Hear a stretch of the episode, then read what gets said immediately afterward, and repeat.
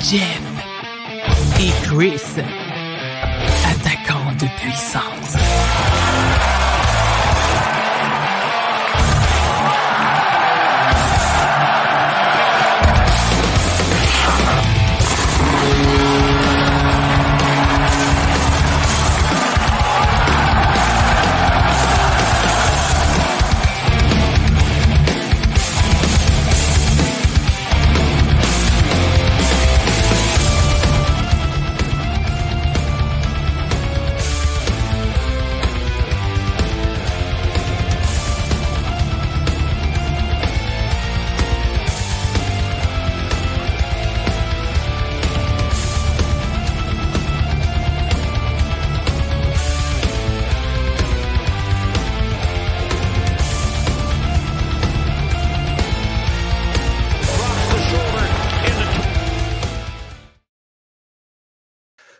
Bonsoir tout le monde, bienvenue à Jeff et Chris, attaquant de puissance, épisode numéro 11. Je suis Christian Matt et comme d'habitude, accompagné de Jeff Drouin dans toute sa rousseur. Jeff, t'es habillé propre pour ce soir pour notre invité, est-ce que je vois? J'ai pas eu le choix, je me suis dit, on reçoit Sébastien Lemire, je vais bien me, me suis mis sur mon 36. C'est ça. Puis, épisode 11, je vais te dire une anecdote, là, parce que j'ai pris euh, ma tasse, l'une de mes tasses, la Honda, mais épisode 11, ça, 11, c'est le numéro de mon mentor, c'est la patinoire, Pierre Cloutier. Fait que c'est un beau clin d'œil pour lui. OK, bon. Ben, bonne affaire. Donc, bienvenue. Tu as passé une belle semaine, mon vieux? Oui, oui, super bien. Euh, oui, oui, mais moi, Chris, je t'ai de la neige. Je vais être bien, bien fier. J'ai hâte à cet été, puis la neige fondante ça m'énerve. Mais, chose positive, de Berg, j'ai watché, watché ce que je devais watcher. Tu sais, euh, la semaine passée, j'ai dit que j'allais surveiller les équipes qui allaient atteindre les 100 points, là, ceux qui étaient plus près des 100 points. Je suis content, il y en a eu quatre. Les Rangers, les mmh. Leafs, les Golden Knights et les Kings, les surprenants Kings qu'on aime beaucoup. Ben oui, des Kings qui font vraiment preuve de caractère, c'est le fun à voir. Euh, ah, tu sais, on a beau dire qu'il n'y a plus grand enjeu dans la course aux séries à cause du, classement, comment c'est fait, le nouveau système des séries. Ça reste qu'on a quand même du super beau hockey à regarder ces temps-ci encore. Puis on voit qu'il y en a qui sont en mode série plus que d'autres. C'est vraiment le fun pour tout le monde. Oui, absolument. Euh, on est, euh, on est. Ça sent le printemps au niveau du hockey. La neige est plus mollasse. Le soleil sort tranquillement. C'est un autre vibe, hein, les séries éliminatoires. On a hâte de vivre cette vibe-là. On voit des drapeaux sortir sur les, les autos, euh, même des galeries. On verra pas de Canadiens, évidemment. Ouais, mais... D'habitude, on voit juste les drapeaux du Canadien. Là. Non, on voit des Huskies de Rouen-Noranda. On va voir des Bruins de Boston, parce que j'en ai déjà vu à Rouen-Noranda des Bruins de Boston. Euh, fait que non, je C'est vrai, c'est vrai. En fait, le seul drapeau que j'ai jamais réellement vu, c'est celui des Maple Leafs dans le coin. Ça, on s'entend? Pourtant, c'est une belle équipe de hockey. Hein. Pourtant, c'est une belle équipe de hockey. Jeff et Chris attaquant de puissance, c'est trois périodes de 20 minutes, des fois une prolongation, des fois non. Ça dépend comment ça, ça va de notre côté. Cette semaine, on a un invité spécial, un grand ami, Sébastien Lemire, député d'Abitibi-Témiscamingue pour le Bloc québécois, grand fan de hockey, grand fan du podcast aussi. C'est un supporter de la première heure. Puis là, ben, d'habitude, quand on a des invités, on les prend pour la troisième période, qu'on fait un peu plus longue, une demi-heure environ. Là, cette semaine, moi et Jeff, on s'est dit, fuck it, on prend Sébastien pour tout le match. Donc, trois périodes de 20 minutes où on va parler du Canadien, de la Ligue nationale et finalement, un sujet surprise suggéré par Sébastien tantôt qui nous a pas mal allumé. Qu'est-ce que tu en penses de ça, mon vieux chum? Je suis très content, puis je suis content que Seb ait accepté d'être là les trois périodes parce qu'il a envie de donner un show. Tu sais, il est venu me jaser l'autre fois dans là chez l'ami Honda, puis je chantais qu'il voulait venir donner un show à la 110% Il m'a dit Je vais pouvoir y aller, les boys, au début du mois d'avril. Ben, il a tenu sa parole. On est le 3 avril, puis il va être là tantôt après l'échauffement. Écoute, ça va être super. C'est sûr que ça va être une soirée en couleur, comme d'habitude. Et euh, je ne sais pas si Jeff me prépare encore un mauvais coup. Je suis prêt à encaisser. OK? Je suis vraiment bressé là-dessus. Moi, je suis quelqu'un qui, qui, qui, euh, qui, euh, qui met de côté. OK? Fait que Jeff, watch-toi, mon vieux, mais ce ne sera pas à soir, on n'aura pas le temps parce que on va débattre avec Sébastien Lemire. On finit l'échauffement dans une dizaine de secondes d'ailleurs. On va pouvoir l'intégrer au show avec nous autres pour parler du Canadien en premier. Ouais, puis il n'y a pas de mauvais coup aujourd'hui, Chris, sincèrement. Je me suis dit, on va garder ça pour Seb puis la semaine prochaine, on va revenir de quoi? Écoute, j'ai tellement hâte à la semaine prochaine déjà, c'est fou raide. C'est la fin de l'échauffement, on prend une pause de 30 secondes et on retrouve notre invité après cette pause-là.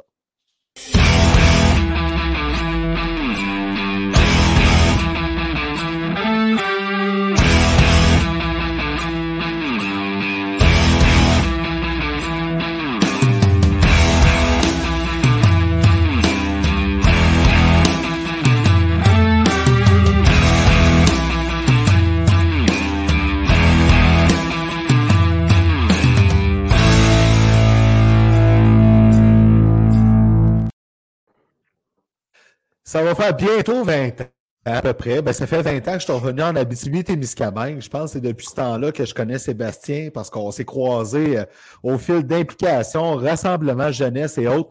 J'ai toujours connu comme un grand passionné, puis ça l'a toujours pas changé, à mon avis. Hop, on aimerait ça garder ta face avec nous autres, Sébastien. Bienvenue à Jeff et Chris, attaquant de puissance. Ben, c'est tout un honneur euh, pour moi parce que, ben, effectivement, moi, je vous suis depuis euh, des années hein, dans les coulisses, euh, dans le carnet, c'est-à-dire comment que ça a été pour moi mémorable, tu sais, parce que vous nous avez donné, vous avez créé le concept un peu à l'époque, puis vous avez donné accès à des coulisses. Moi, je suis un grand fan de, de, de, dans les coulisses, notamment avant même de connaître Jeff Drouin, tu sais, pour moi, c'était déjà une légende qui nous donnait accès à, à de l'information, mais de l'information qui était avec des opinions. Et, ça, moi, j'ai toujours aimé ça. Euh, puis on a la chance en plus que ça s'appuie sur des références de chez nous en plus. Euh, quand on a commencé à parler en plus des références au ski de Rwanda et tout, là-dedans, ben, j'avoue que vous suivre était à la fois euh, des beaux moments de sport dans lesquels j'apprends puis je challenge mon sport, mais en même temps, dans lequel je me retrouve, moi, comme amateur, comme Québécois, comme, comme, comme gars de la Témiscamingue également. Euh, donc, c'est un honneur. Moi, euh, ça fait une couple de fois que vous dites que vous m'invitez. Euh, je me rappelle avoir failli manquer un carrefour gératoire à Val d'Or à 5h30 le matin parce que là, OK, j'étais peut-être l'invité surprise puis je ne le savais pas. Mais enfin, enfin c'est fait. Donc, euh, c'est un rendez-vous, c'est un honneur d'être avec vous autres parce qu'un des problèmes de votre show, les boys, vous connaissez depuis tellement longtemps que j'ai tellement l'impression que vous dites souvent la même affaire. Fait que là, ben, on va essayer d'amener un peu des euh, un peu de challenge dans vos affaires. Là. Ben, on, a besoin, on a besoin parfois un peu de challenge, ça, ça va faire du bien. C'est pour ça qu'on t'a mis avec nous autres sur le show pendant toute la game, mon Seb. Fait que premier enjeu, moi je pense que Gallagher aurait dû être le capitaine. OK, je vous laisse commencer. oui, oui, oui, OK. Bon, tu veux, écoute, on peut parler un peu de la semaine du Canadien, mais est-ce que tu penses réellement, Sébastien, que dans les circonstances, Brandon Gallagher aurait été un meilleur capitaine que Nick Suzuki cette saison? Non, mais on se rappelle des débats de l'époque, mais on s'entend ben que Joel Edmondson. La question, la question se pose aussi, si ça avait été Joel ça aurait mal vieilli aussi, tu sais. Mais euh, pour moi, oui, effectivement, j'aurais nommé Gallagher à ce moment-là pour donner un tampon. Est-ce que Suzuki euh, est un capitaine cette année? Euh, dans le contexte du Canadien? Je pense qu'il a gardé une constance qui est déjà énorme. Je pense que c'est un bon choix, Suzuki. Mais est-ce que j'aurais donné à Gallagher quand même? Est-ce que ça demeure un modèle dans ce vestiaire-là? On le voit revenir au jeu, puis on voit qu'il y a un impact quand même sur la glace. On voit qu'il est une inspiration, puis il n'a pas changé son style malgré tout l'acharnement et les blessures. Ben moi, chapeau, chapeau au gars. J'aime ça, ce genre de, de, de, de joueur-là. Je sais que vous êtes des amateurs des grinders aussi au hockey, mais un grinder qui est capable de la mettre dedans de temps en temps, ça fait du bien. Puis moi, je trouve qu'il représentait une belle identité euh, pour le Canadien. Mais bon, je vous taquine parce que je sais que c'est un, un, des grands débats que vous avez eu dans vos, euh, dans vos podcasts. Mais... Suzuki est là pour plusieurs années. Puis c'est un bon, euh, c'est un bon choix. Euh, je suis quand même très fier euh, de. Tiens, regarde, moi aussi, j'ai pensé à toi. Oh yeah, on est pareil. je l'ai pris pour toi. Je l'ai pris pour toi parce que justement, j'ai beaucoup de respect pour les gens qui font des particulièrement ceux qui ont arrêté de boire dans la vie puis tout ce que ça veut dire. Fait que je m'étais dit, je m'en garde une, je la gardais pour la troisième période, mais comme tu as commencé. On, on, y va là. je me priverai pas. Mais, mais, un capitaine dans un club de hockey, c'est quand même important. C'est le modèle qui est à la fois pour les fans puis pour le, modèle dans la chambre. Puis Colin, je trouvais que Gallagher, j'en dément pas qu'il mérite sa lettre et doit être là. Euh, reste que euh, le jour où il va quitter, euh, je pense qu'on va avoir quelqu'un qui va prendre son chandail numéro 11 puis qui va prendre sa lettre aussi. Là. Ouais, qu'on a déjà connu à Rouen-Noranda, puis qui, euh, qui était le Laval justement. Je trouve que c'est un surnom qui est quand même très bon euh, comme modèle. Puis Hervé Pinard est, fantastique. Là. Euh, moi, je, suis tellement fier de ce gars-là.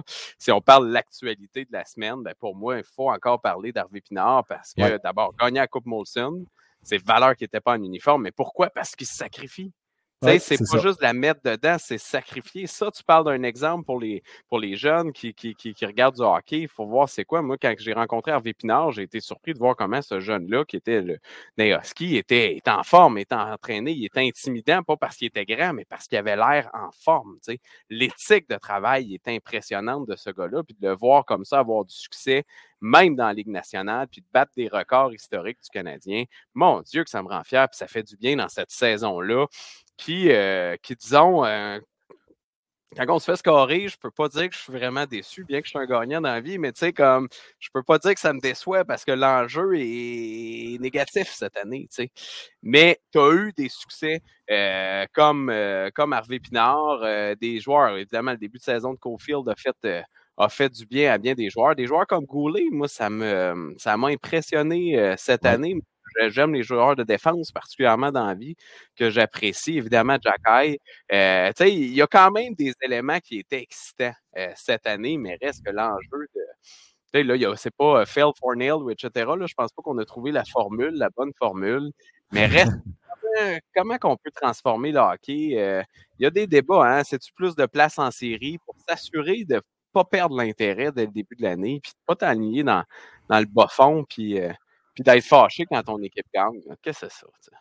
Ouais. Jess, tu voulais dire de quoi? Ouais, je vais faire du millage un peu sur Gallagher parce que je n'ai pas le choix. Puis sur euh, la sauce HP. Dans un premier temps, Gallagher, tout ce que tu dis, Seb, c'est vrai. Tu sais, je ne peux pas dire l'inverse, c'est vrai. Mais, mais, dans la chambre, s'il parle, c'est pas tout le monde qui l'écoute. Ça, je te le dis de source sûre. Là. Fait que c'est pour ça que ces gars-là, parfois, on se dit oui, c'est un leader ça la glace, c'est un leader dans, dans la salle d'entraînement, c'est un leader partout, mais on ne le prend pas nécessairement au sérieux dans le vestiaire pour X, Y raison. C'est une excellente personne. Je ne dis pas que c'est pas une bonne personne. On le prend moins au sérieux dans un vestiaire que tu as un gars comme Nick Suzuki, par exemple. Et aussi, il ne faut pas négliger le fait que les arbitres n'aiment pas Brendan Gallagher. Fait que quand un ça? C'est ça encore vrai, ça. Ça l'a été pendant longtemps. Si c'est plus vrai, c'est parce qu'il est tout le temps blessé et qu'il joue plus, là. Fait que, euh, c'est un peu moins vrai. Son contrat. Son contrat est Ouais, ouais, exact, exactement. Puis la sauce HP, je vais te dire de quoi, là. Il est meilleur que Gallagher dans tous les aspects ah de ses aptitudes, tout au complet. Là. Hockey sense, patin, s'est amélioré, puis je le trouve mieux que Gallagher. Tout à fait, c'est important. Il est meilleur dans tout, en fait, HP, Harvey Pinard, sa plus grosse force qu'il a de que Gallagher, c'est son intelligence pour se protéger, pour eh, éviter les blessures. Et ça, c'est là que ça va finir par faire une différence sur le long terme. Harvey Pinard, même si c'est toujours sacrifié, c'est pas un gars qui est, qui est blessé souvent. Et juste pour ça, il va avoir plus de valeur que Gallagher, ça sera pas long. En même temps, tu veux pas qu'il y ait de la valeur, tu veux qu'il s'enligne à long terme. on, si on parle de contrat, je pense qu'on a à réfléchir sur comment donner un contrat intéressant, puis peut-être effectivement miser sur quelques années euh, pour, pour, faire en sorte qu'il demeure avec le Canadien, puis que ça soit ton identité à la fois dans les médias, puis à la fois euh, sur l'équipe. Peu importe il va jouer, il va répondre. Et c'est ça qui est fascinant cette année. on l'a mis sur la première ligne, puis il a produit. Exact. Les, gars, il répond, il est quatrième, meilleur buteur du club avec 14 en 32 games. Il a la moitié moins de games que les autres, sauf Cole Caulfield, mais ça, c'est d'une classe à part. Le, kid, le kid est quatrième pour les buts chez le Canadien Montréal. Il a quasiment, il marque presque un but aux deux matchs, quasiment sur une mm-hmm. saison de 40 buts, si je l'amène à 82, c'est phénoménal. Puis ça, là, c'est pas un coup de luck, c'est pas un 25 ans lancé dans les airs, c'est de la chance à chaque match. Non, non. C'est ça, Raphaël Harvey-Pinard. c'est ça, Raphaël Harvey-Pinard. Écoute, on l'a dit la semaine passée, le jour que le Canadien va participer aux séries une première fois dans deux, trois ans, parce qu'on le sait, l'année prochaine, s'il le fait, c'est un coup de chance les gens à Montréal vont découvrir un joueur qui est encore meilleur que ce qu'on voit là, parce que Harvey Pinard, quand il arrive dans ces moments-là, c'est un catalyseur incroyable. Peu importe ce qui va se passer. Tout à fait. Non, non, regarde, on l'a vu en série avec les Huskies. Euh, c'est un meneur d'hommes, puis tant mieux d'avoir cette chance-là. Puis quand on pense qu'il a été snobé pendant deux ans des repêchages, puis ça a pris la septième ronde, tu sais. ça, a pris, ça, a pris Joël Bouchard. Ça a pris Joël Bouchard qui dise à Bergevin, tu drafts à Raphaël Harvey-Pinard, je te le dis, tu ne seras pas déçu. Merci Joël pour ça.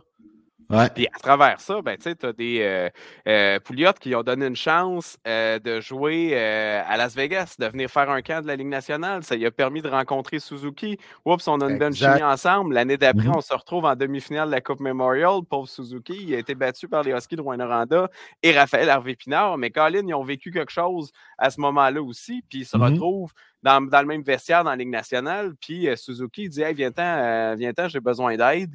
Euh, je serais game de te prendre. Puis Colin, la chimie s'opère. Chapeau, là. Chapeau, c'est vraiment impressionnant. Puis c'est, un bon, un bon garçon aussi dans la vie, intelligent, qui a gagné, qui a travaillé fort dans ses études. Quel beau modèle de hockey, en tout cas. Mais là, on, est, on s'en va dans quelque chose qu'on est d'accord, puis j'aime pas ça. on va parler du contrat de Cofield tantôt, fait que peut-être qu'il va y avoir des flamèches. Moi, là, les boys, là, pour finir avec euh, Raphaël Harvey-Pinard, c'est l'élément parfait pour Suzuki Cofield en raison de son travail, de son intelligence. Il est capable de lire ces gars-là. Puis je regarde là, le portrait du Canadien, je regarde les jeunes, les vétérans, je me dis c'est RHP qui fait avec eux autres pour l'an prochain, pour vrai. Puis on voit comment Saint-Louis l'utilise 17, 18, 19 minutes. Ah ouais, let's go, le kid. C'est en plein le style de joueur qui fait, excusez-moi le terme, bander Martin Saint-Louis. Ben, oui, puis, tu sais, ça prend des joueurs de même dans toutes les équipes. Tu sais, avec, avec les Pingouins, là, c'est Nick Crosby. Il a fait de Connor Sherry un joueur, tu sais. Puis Connor Sherry, là, on s'entend, c'est Brian Rust. C'est pas des joueurs à un talent incroyable, ces gars-là. Mais c'est des gars-là, des, des, gars qui ont l'énergie, l'éthique de travail, puis l'intelligence de suivre qu'est-ce qu'on leur dit pour pouvoir suivre le meilleur. C'est la même chose avec Harvey Pinard tu vas le placer avec des gars comme Suzuki Cofield, comme tu dis là, Jeff, puis il va faire la job plus qu'un Mike Hoffman, par exemple, parce qu'Harvey Pinard va amener d'autres choses. Il va, il va compléter, il va, c'est vraiment un, complément parfait, parfait pour ça. C'est dans l'âge de ton noyau. C'est ça que tu veux aussi au hockey, un noyau qui grandisse ensemble? Euh, chapeau, chapeau encore à Raphaël Harvey Pinard. Il nous rend bien fiers, en tout cas. On parlait de Cole Caulfield. Deux choses que je voulais parler avec lui à propos de lui ce soir. Même s'il n'a pas joué depuis la mi-janvier, il va finir, à moins d'une énorme surprise, comme le meilleur buteur de la saison du Canadien.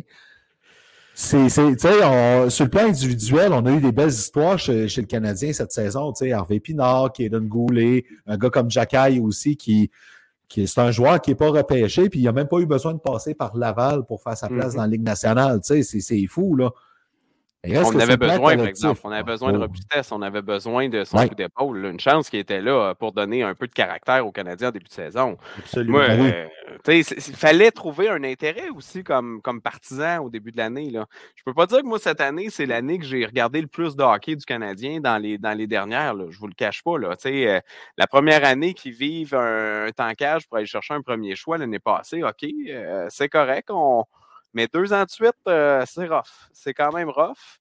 Euh, bien que c'est plus excitante cette année, euh, reste que. puis tu sais, l'enjeu, comme je dis, c'est sûr qu'Honneur Bédard est super excitant. Là. Moi, j'étais dans une chambre d'hôtel à un moment donné, puis il y avait une game à, à Sportsnet ça a fini, je pense, 4 à 3. Il y avait 4 buts contre la meilleure équipe de la, Ligue canadienne, à Winnipeg. Tu, sais, juste à lui tout seul, il les a battus. Mais comment ce joueur-là n'a pas été encadré au niveau junior? Comment il n'a pas été accompagné par des joueurs? Pourquoi ils ne l'ont pas, avec le prix de fou qu'ils ont eu pour les joueurs de l'Ouest, pourquoi ils ne l'ont pas échangé ou pourquoi ils ne l'ont pas amené des joueurs de qualité avec lui? Ça, ça, ça, me surprend énormément. Il savait, mais bon, regarde, à 18 ans, ce gars-là va être dans la Ligue nationale. On se croise les doigts. Mais moi, mon, attente, euh, ça serait, parce que bon, on, est, on a une chance sur quoi? 6, à 8% de chance de gagner ce loterie-là.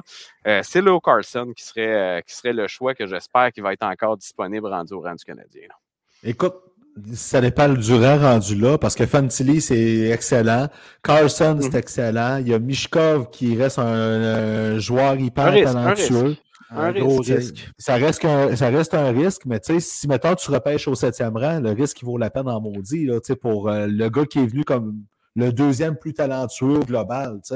Tu joues les probabilités, tu dis, ben Colin, dans trois ans, il va être prêt à s'en venir dans la Ligue nationale, ça vaut la peine de le prendre le risque rendu à ce rang-là. Fait que euh, c'est.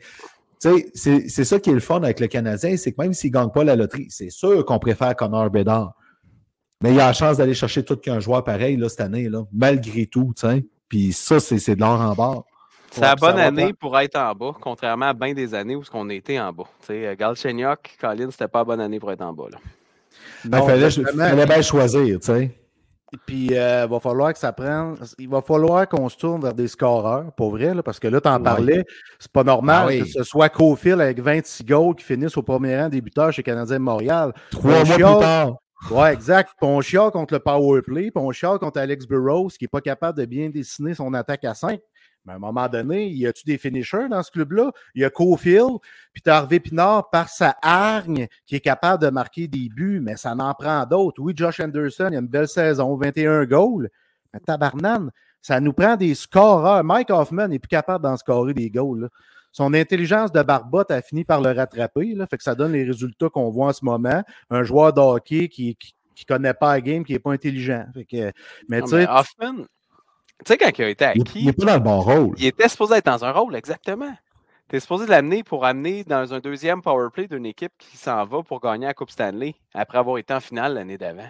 Malheureusement, l'histoire fait en sorte que c'est une catastrophe comme signature. Je suis bien d'accord. Puis qu'il en reste longtemps, comme la signature de Gallagher aussi a fait mal. On, en parlait tantôt, comme il y en a d'autres. Mais on se remet dans le contexte. Moi, quand on a amené Hoffman, j'étais comme OK, le Canadien il croit encore. Finalement, la réalité nous a rattrapés. Là, euh, ça, puis comment ça que, que Bergevin n'a pas euh, su le meilleur en état de santé de ses joueurs pour, pour penser qu'on sera encore des, des contenders. Mais bon, ça, ça, fait partie de l'histoire, il faut vivre avec.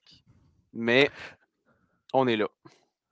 Ben, écoute, à un moment donné aussi, c'est que il y, a, eu bien des erreurs à travers ça aussi. Tu sais, je veux dire, on peut revenir à Bergevin.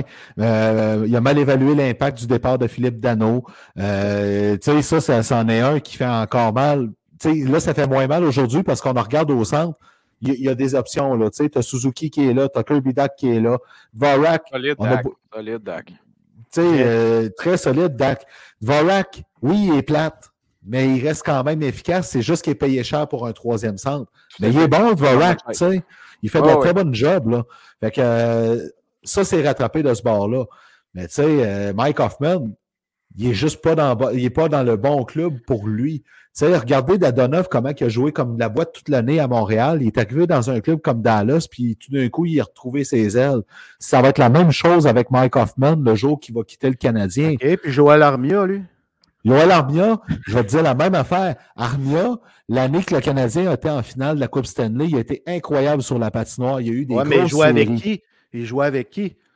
Avec Eric avec Corey Perry. Ça, c'est important de le ben mentionner. Corey Perry, c'est la plus grosse perte du Canadien Montréal dans les 15 dernières années, à part Price puis Weber. Là. Ouais. C'est un, un, leader, là. Oh, où aller, là. Il a tellement motivé puis aidé cette équipe-là à se rendre jusqu'en finale. J'ai rarement vu ça, du leadership comme ça. ça l'a traîné le gros Armia qui a arrêté de se traîner sa vape et qui a décidé de jouer au hockey. Mais mets Armia dans la bonne chaise, dans, dans, le bon rôle, avec une équipe qui sera qui va faire les séries. Il va tout retrouver son utilité, Armia. Mais en saison oui, il va être sur le banc. Oui, il va être sur le banc. oui, OK, mais rendu là, ça sera pas notre problème, il ne sera pas là. Avec les Hurricanes, avec les Hurricanes, tu le mets où, toi, Armia? C'est une équipe ah, aspirante, puis que peut-être Armia... Peut-être Encore. Peut-être des estrades cette année, mais tu sais, c'est des gars de même, faut que tu sois dans bonne chaise. Quand tu n'es pas dans bonne chaise, c'est même dans la vie, là. Tu sais, je veux dire, dans nos jobs, si tu n'es pas dans le bon rôle, là, tu ne vas pas t'accomplir professionnellement, là. Puis c'est exactement la même affaire. Moi, je te, je te le dis, Jeff, tu y crois moins que moi, mais moi, le jour que ce gars-là va être échangé, qu'il va se retrouver dans un club qui va faire les séries, le monde va le regarder puis ils vont chialer qu'il ne faisait pas ça à Montréal. C'est normal. Ils ne jouent pas à Montréal en série. Ils ne feront pas encore l'année prochaine. Désolé, Sébastien, tu ne regarderas pas beaucoup du Canadien l'an prochain. Il ne rajeunit pas. Il ne rajeunit pas, le gars. là. Euh, ça aussi, ça peut être un facteur. Puis si on n'a pas été capable de l'échanger cette année, est-ce qu'on va être vraiment capable de l'échanger cet été?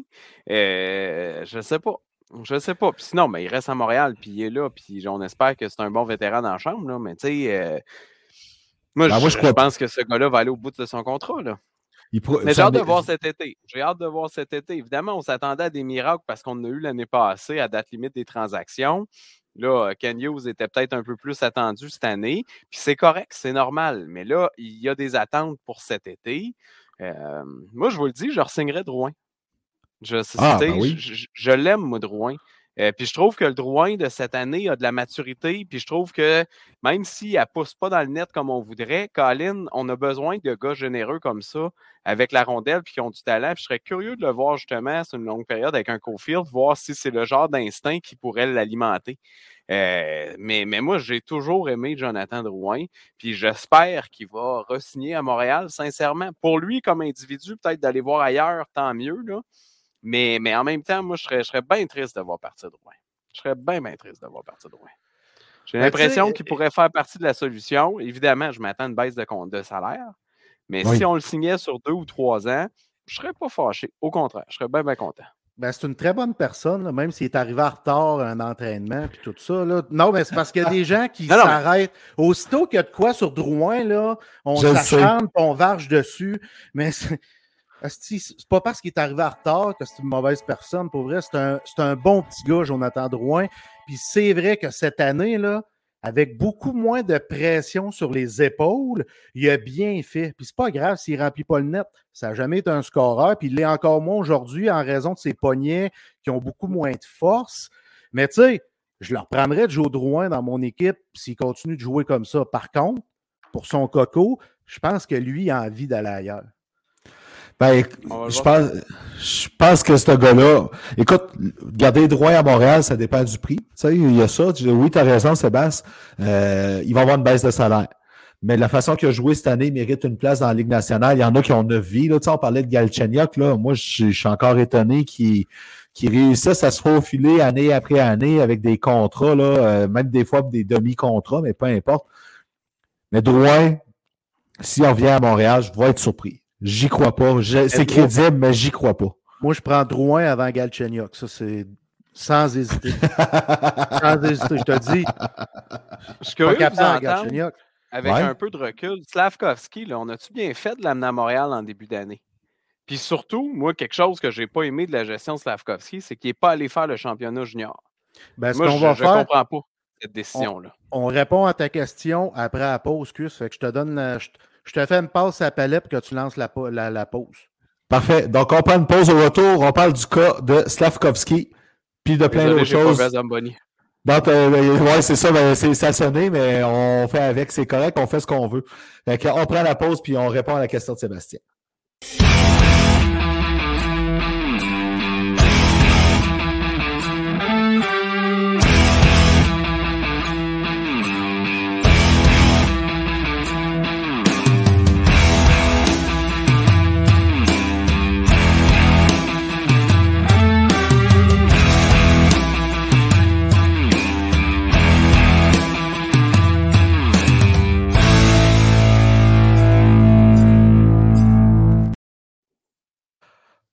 De retour pour la deuxième période, on a eu le temps de remplir nos Gatorade puis de, de, de se délier les muscles un peu.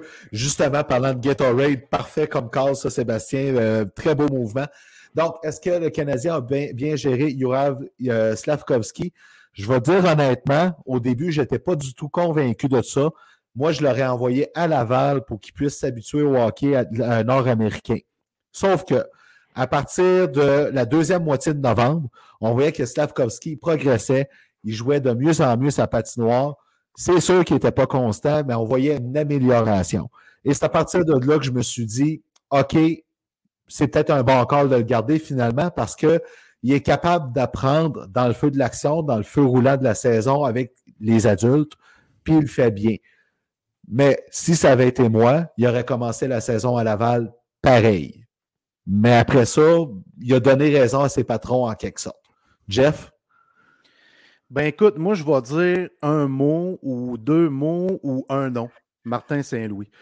Euh, en raison de lui qui est à marière du banc, je trouve que ça a été une bonne décision parce que Saint-Louis est un entraîneur et un humain excessivement intelligent. Il décortique le hockey comme pas un.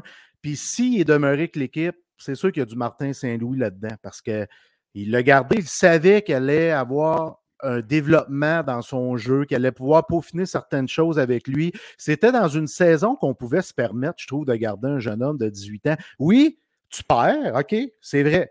On nourrit la défaite, on perd, mais on développe une culture. Ça, c'est important. Lui, il a assisté à ça avec Saint-Louis, avec Suzuki comme capitaine, avec Cofield qui arrive. Il voit des belles choses. Tu as Jacka Goulet comme jeune aussi à Marière.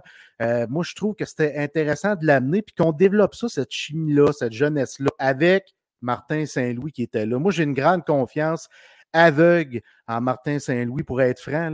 Ma réponse, c'est oui, ont bien fait grâce à Martin Saint-Louis. Mais pourquoi pas l'envoyer envoyer au championnat junior avec ses chums en plus? Il a eu du succès à la scène internationale. On est capable d'avoir une autre nation qui performe. Depuis que les Russes sont plus là, on a l'impression que ce tournoi-là perd de son temps un peu. Euh, c'est moins pire que les femmes, mais encore là, je pense que ça prouve qu'il euh, y aurait de la place pour une équipe Québec. ça, c'est un autre débat qu'on pourrait amener si ça les gars. Mais euh, quand même, j'aurais aimé ça, le voir avec mes sœurs, avec les autres. Performer à ce niveau-là dans une équipe d'un championnat junior. Je pense qu'on aurait pu voir l'individu, surtout à ce moment-là, il cherchait un peu plus sa constance et sa confiance. Puis moi, l'aspect que j'ai peur, c'est que le joueur n'a pas de réflexe pour se protéger. comment il va falloir qu'il développe ça rapidement, sinon sa carrière risque d'être courte. Là. Chris, je vais y aller puis tu iras après parce que là-dessus, écoute, moi je viens de te dire, je suis content qu'il ait amorcé sa saison à Montréal, mais si j'avais été le Canadien, au mois de décembre, je l'aurais envoyé avec sa nation. c'est comme un dossier qui est un peu différent. Oui, tu lui donnes ce break-là, justement, mm-hmm. tu peux te permettre de l'envoyer avec la saison que tu as, puis tu le ramènes avec le club après. Moi, ça, c'est moi qui aurais fait ça, mais le Canadien en a décidé autrement. Puis, tu sais, il arrive avec une bonne nation. La Slovaquie, là, c'était une bonne nation. Tu, tu rajoutes un Slavkovski, là. On est à un autre niveau, là. Il arrive, lui, puis il aurait été dominant, ça y aurait fait du bien, il aurait revenu craqué, tu reviens à Montréal, tu es craqué, là sais, fait que ça peut te donner un second souffle pour la, seconde moitié de saison. Mais moi, je ne peux pas répondre pourquoi le Canadien a décidé de le garder là. Je ne peux pas croire qu'on pensait que ça allait être mieux pour son développement de le garder à Montréal. C'est vrai, moi je pense qu'il aurait pu aider. On voit ça dans la Ligue nationale quand même, des décisions que c'est mieux de le garder. Bien des joueurs, la première, ça a été ça et autres. Moi, je crois au potentiel de ce tournoi-là comme expérience de vie. Puis surtout les expériences de championnat puis de gagner. C'est une courte période. sais. Je veux dire, on vient de vivre en fin de semaine passée, mon garçon, puis oui, qui vit, qui vit le championnat provincial. C'est des maudites belles expériences de hockey, ça, pour des jeunes. Puis ça contribue au développement, à forger l'identité des joueurs. Mais là, on en a une occasion de donner l'occasion de gagner ou en tout cas de prouver encore sa valeur dans un climat qui aurait été un leader. Puis, oups, on y empêche ça. Moi, je toujours de la misère. Je trouve que pour le développement d'un joueur, apprendre à être un gagnant, apprendre à avoir de la pression, apprendre à être un leader, c'est important. Puis la meilleure scène pour les jeunes, ça reste le championnat junior. Ben, moi, je l'aurais envoyé aussi au championnat mondial junior. Puis, tu sais, c'est niaiseux, mais ça, ça l'a aidé Shane Wright à se remettre sur le piton pour le reste de l'année, là, tu sais, quand même. Parce qu'on ne l'a pas entendu, là, mais il a quand même bien fait dans le junior, tu sais, à, son retour dans le junior. Tu sais, euh, un peu plus qu'un point par match. Il y en a qui trouvent que c'est pas assez. Moi, je trouve qu'avec le début de saison qu'il a eu, qui a été ballotté, peu de matchs. Après ça, retrouve la forme au championnat mondial junior. C'est un résultat super respectable. Ça aurait été bon pour Savkovski, ça aussi. c'est parce que les gens croient que Shane Wright est un corner McDavid, alors que ce n'est pas le cas. Parce que c'est mm-hmm. un first overall. Fait qu'on a des attentes excessivement élevées, mais c'est un gars qui va arriver dans le show, là, puis il n'ira pas chercher 100 points. Shane Wright, ça va être un bon joueur de hockey dans les trois zones, va bien se positionner. Oui, exactement ça. Fait que, tu sais, il faut, comprendre quel type de joueur qu'il est parce qu'il était vraiment bon au championnat du monde, mais il n'est pas flashy. Fait qu'on se dit, ouais, Shane Wright, mais moi, je le regarde, Shane Wright, là, euh, OK, il était plus invisible dans un premier match au championnat, puis il s'est mis à mieux jouer, à mieux jouer, gagner des face-offs importants. C'est ça qu'il faut regarder. Il, a repris, une game shape, on va le dire, là, parce qu'il a joué euh, quoi, 8-9 matchs avec le Kraken. Il a été dans la Ligue américaine pour une, euh, un reconditionnement, comme ils disent. Tu sais, je veux dire, euh, dans, les circonstances, là, je veux dire, il a été bon, Shane Wright, là. Il a été très bon, puis il s'est comporté en un pro, tu sais. Oui, euh, exact. Il s'est comporté en très bon capitaine. Puis on a eu des bons commentaires à son égard de tout le coaching staff, des joueurs. Puis euh, j'ai vraiment aimé ce que j'ai vu, moi, de Shane Wright, sincèrement. Écoute, c'était fou, là. On, va rester dans le hockey canadien parce qu'au début de la semaine, Hockey Canada a annoncé que les joueurs de l'édition 2018 euh, de toute l'équipe, peu importe, pas de nuance, quoi que ce soit, ne pourraient pas représenter le Canada sur la scène internationale. C'est sûr que ça fera pas mal à l'équipe canadienne en ce qui concerne Kel McCarr parce que de toute façon, il va veiller tard au printemps. Mais tu sais, quand tu perds un Carter Hart, par exemple, qui a vraiment une belle saison, qui est le point positif à Philadelphie cette année, mm-hmm. avec Travis Connectney, tu sais, puis euh, tu sais, ça fait mal quand même. Hockey Canada a quand même pris une, décision, une grosse décision. Il y en a qui disent pourquoi ceux-là qui ont dit qu'ils n'étaient pas là sont pas, euh, sont pas exemptés? Ben, c'est parce que finalement, tu vas finir par désigner les coupables par la bande. Fait que, Sébastien, c'est un dossier que tu as beaucoup suivi comme député euh, au Parlement quand le, scandale a éclaté. Euh, tu as été très, très, très actif là-dessus. Je voudrais ça avoir ton call là-dessus. Qu'est-ce qui, sur ce qui a été annoncé la semaine dernière, là? Ben, d'abord, effectivement, si on remet un peu dans, l'historique, si moi, comme d'abord comme partisan de hockey, mais d'abord et avant tout comme être humain qui entend ces faits allégués là euh, de juin 2018 dans un article de Rick Wested, puis que je me rends compte deux jours après, tout ça tombe. Puis là, moi, je suis à la Chambre des communes. Je me dis, hey, je fais quoi avec ça? Si on s'entend, le sport, là, c'est jamais une priorité à Ottawa. Là. Là, ben, je me dis, je vais-tu poser une question à la ministre? Elle va me dire, ça n'a pas de bon sens comme elle a fait. Puis, euh, ça va finir là. Pour moi, c'était comme, voyons, c'est inacceptable. Fait que c'est là que, que dans l'antichambre, j'étais là, je réfléchissais, puis je dis, regarde, il faut les faire venir en comité. Fait qu'on réfléchit comment qu'on modèle cette motion-là. Évidemment, on fait le tour des partis politiques pour s'assurer d'avoir l'unanimité. Et c'est comme ça qu'a commencé euh, le scandale d'Hockey Canada. Ils sont venus euh, à la fin du mois de juin. Euh, avec une attitude, disons, très coquille. C'est assez impressionnant d'avoir ces gens-là. Puis ils sont à deux mètres de moi euh, quand on leur pose une question. Euh, ils n'ont pas le goût d'être là. Puis ils n'ont pas pris l'exercice au sérieux. Puis ça, ça a été une de leurs premières erreurs majeures, selon moi. Mm-hmm. Qu'est-ce qu'on se retrouve un an après? Bon, on se rend compte qu'on n'a pas effectivement été au bout de cette histoire-là mais au moins, on l'a refait vivre. je pense que le premier message important qu'on a envoyé, il n'y a pas un joueur de hockey qui peut ignorer que sa carrière peut être mise sur pause dans 5 ans, dans 10 ans ou quoi. Fait qu'avant de poser un geste stupide, s'il le fait pas pour la victime, il va peut-être le penser à sa carrière avec lui puis de se dire, hey, il va peut-être me faire pogner un jour, je suis peut-être mieux de me garder une petite gêne. Si pour ça, les mœurs du hockey vont avoir changé puis contribuer au fait que des événements qui n'arrivent pas, ça, je pense que c'est la plus grosse contribution que je vais avoir eue dans ma vie euh, politique, là, assurément. Après ça, mm-hmm. cette semaine, bien évidemment, on souhaite avoir les résultats de l'étude euh, qui a été faite. Mais Seb, je m'excuse de t'interrompre. Pourquoi c'est aussi long? Ouais.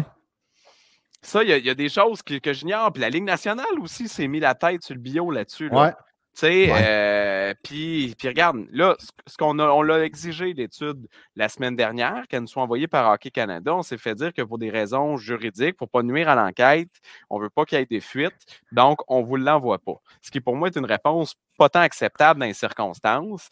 Euh, que la ministre décide de dire bon, ben, Hockey Canada a répondu aussi à nos euh, conditions de base pour qu'on puisse les refinancer. Ben, pour moi, ça veut dire que les exigences n'étaient pas très, très élevées. Là on a demandé un audit. OK, un audit financier, on va voir, mais on se rend bien compte que son audit ne donnait absolument rien parce qu'ils n'ont pas vu qu'il y avait un fonds dans un fonds dans un fonds, évidemment. Fait que ça, il aura fallu du travail de journaliste que je salue par ailleurs, puis des blogueurs comme vous autres euh, qui sont allés, euh, qui en ont parlé, puis pour faire en sorte que cet enjeu-là euh, a indigné puis va avoir changé les choses. Fait que là, on est quoi? On est dans le mode attente. Évidemment que euh, moi, je suis pas du genre à vouloir faire la chasse aux sorcières. Évidemment, quand un joueur est pas signé dans son contrat ou il s'en va jouer en Europe, on se pose des questions euh, quand on sait qu'il était dans cette équipe-là C'est quoi les noms, Chris? Écoute, mais il y a Alex Formenton.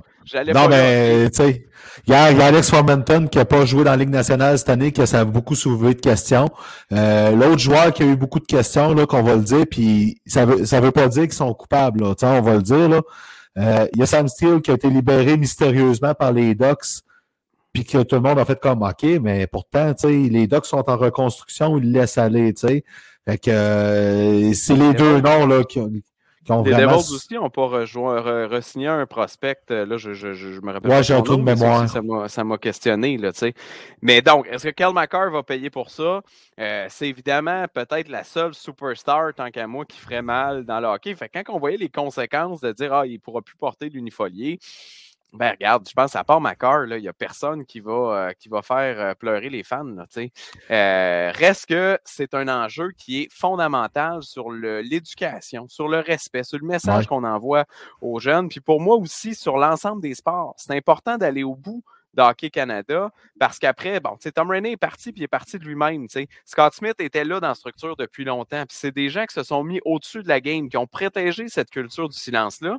Puis on entendait plusieurs autres sports nous parler, euh, mais il fallait aller au bout d'Hockey Canada. Ce qui a été fait avec le départ de Scott Smith, mais encore là, il faut qu'Hockey Canada se renouvelle. Quand on voit la nature de leur conseil d'administration, puis qu'on voit qu'il y a encore des liens avec l'autre gang, quand on voit que c'est encore, puis excusez-moi de, de, le nommer comme ça, mais qu'il y a un Québécois francophone de service encore dans structure, ben, moi, ça me questionne encore. J'ai toujours l'impression que les quotas sont au minimum juste pour nous fermer à gueule parce qu'on sait qu'à trois joueurs sur l'équipe nationale, que ce soit les hommes, les femmes ou les jeunes, euh, ben, on va être satisfait comme ça. on va donner une lettre un chandail à un des trois. Fait comme ça, on va montrer que, aux nouvelles que c'est un leader. Puis il va y avoir un assistant coach qui va nous dire ben non, il n'y a, pas de, a pas de problème de, de, système là-dedans. Euh, même s'il n'y a jamais un Québécois qui va faire une ligne, une troisième ligne ou une quatrième ligne ou une deuxième, troisième paire de défense. Là, soit que tu es la superstar de l'équipe, tu te qualifies. Puis on a vu encore cette année le tournoi sauvé par un Josué Roy.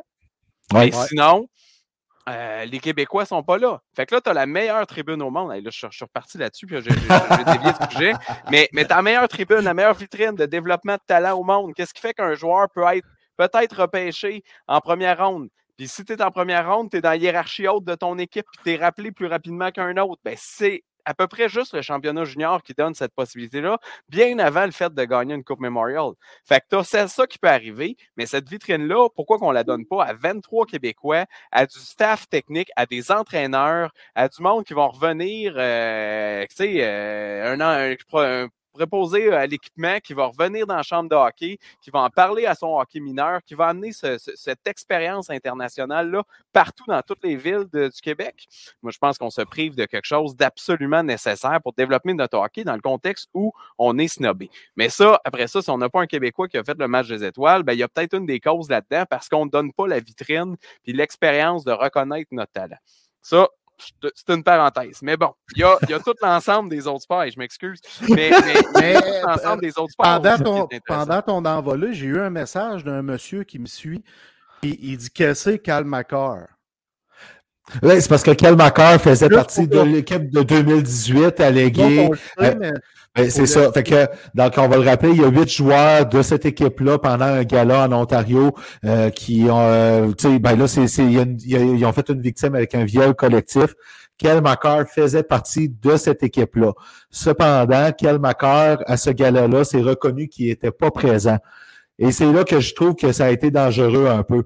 Aussitôt que l'histoire a commencé à éclater puis à être, à être euh, de plus en plus médiatisée puis fouillée, la Ligue nationale, à partir du moment que Cal était sauf, on dirait qu'elle a fait comme Bon, ben, notre superstar est correct, fait que on n'est peut-être pas obligé de s'en mêler tant que ça, tu sais, aussi, là. Fait que moi, je l'ai perçu comme ça, l'attitude de la Ligue nationale.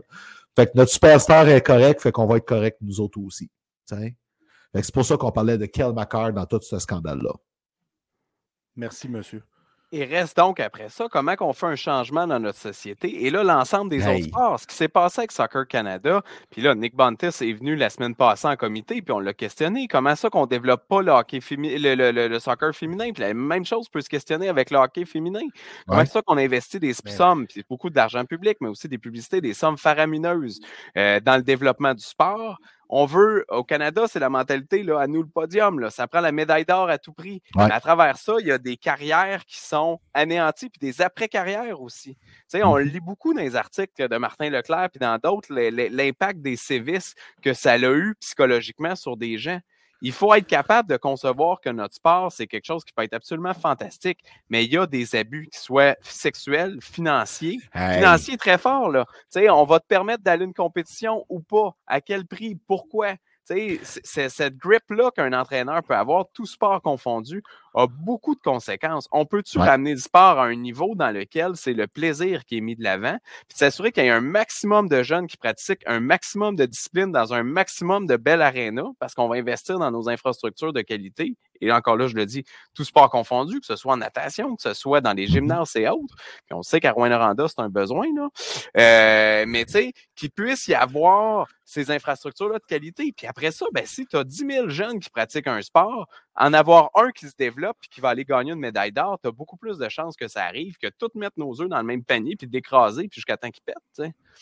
Mais là, pour revenir à, Hockey Canada là-dedans, parce que tu touches un enjeu qui est vraiment global, Tu sais, on s'entend, le paquebot, il y a un début de changement de cap. Mais ça va être long en maudit, là. Ça va être vraiment très, très, très long, là, parce qu'il y a encore des, il y a du jeu de coulisses qui se fait là, pour pouvoir euh, sauver la face de certains encore il y a un début de changement de cap, mais moi, ce que je veux mettre en parallèle, c'est que l'histoire est en train de changer sur bien des choses. Sauf qu'après ça, si on revient au hockey, moi, quand j'ai vu, bon, évidemment, toute l'affaire Courteau, la, la, plus récente en commission parlementaire au Québec, avec euh, la, la, décision Courteau, euh, bon, d'abord, la coupe s'appelle encore la coupe Gilles Courteau parce qu'on y avait donné cet honneur-là, puis je trouve ça correct. Qu'on ne censure pas l'ensemble de la carrière de l'individu, il était mal préparé. Il est responsable, évidemment, comme responsable dirigeant de la Ligue, mais en même temps, c'est pas lui qui a agi. Puis moi, je veux souligner ça. Contrairement à la Ligue de l'Ouest puis à la Ligue de l'Ontario, Courteau a agi dans son circuit.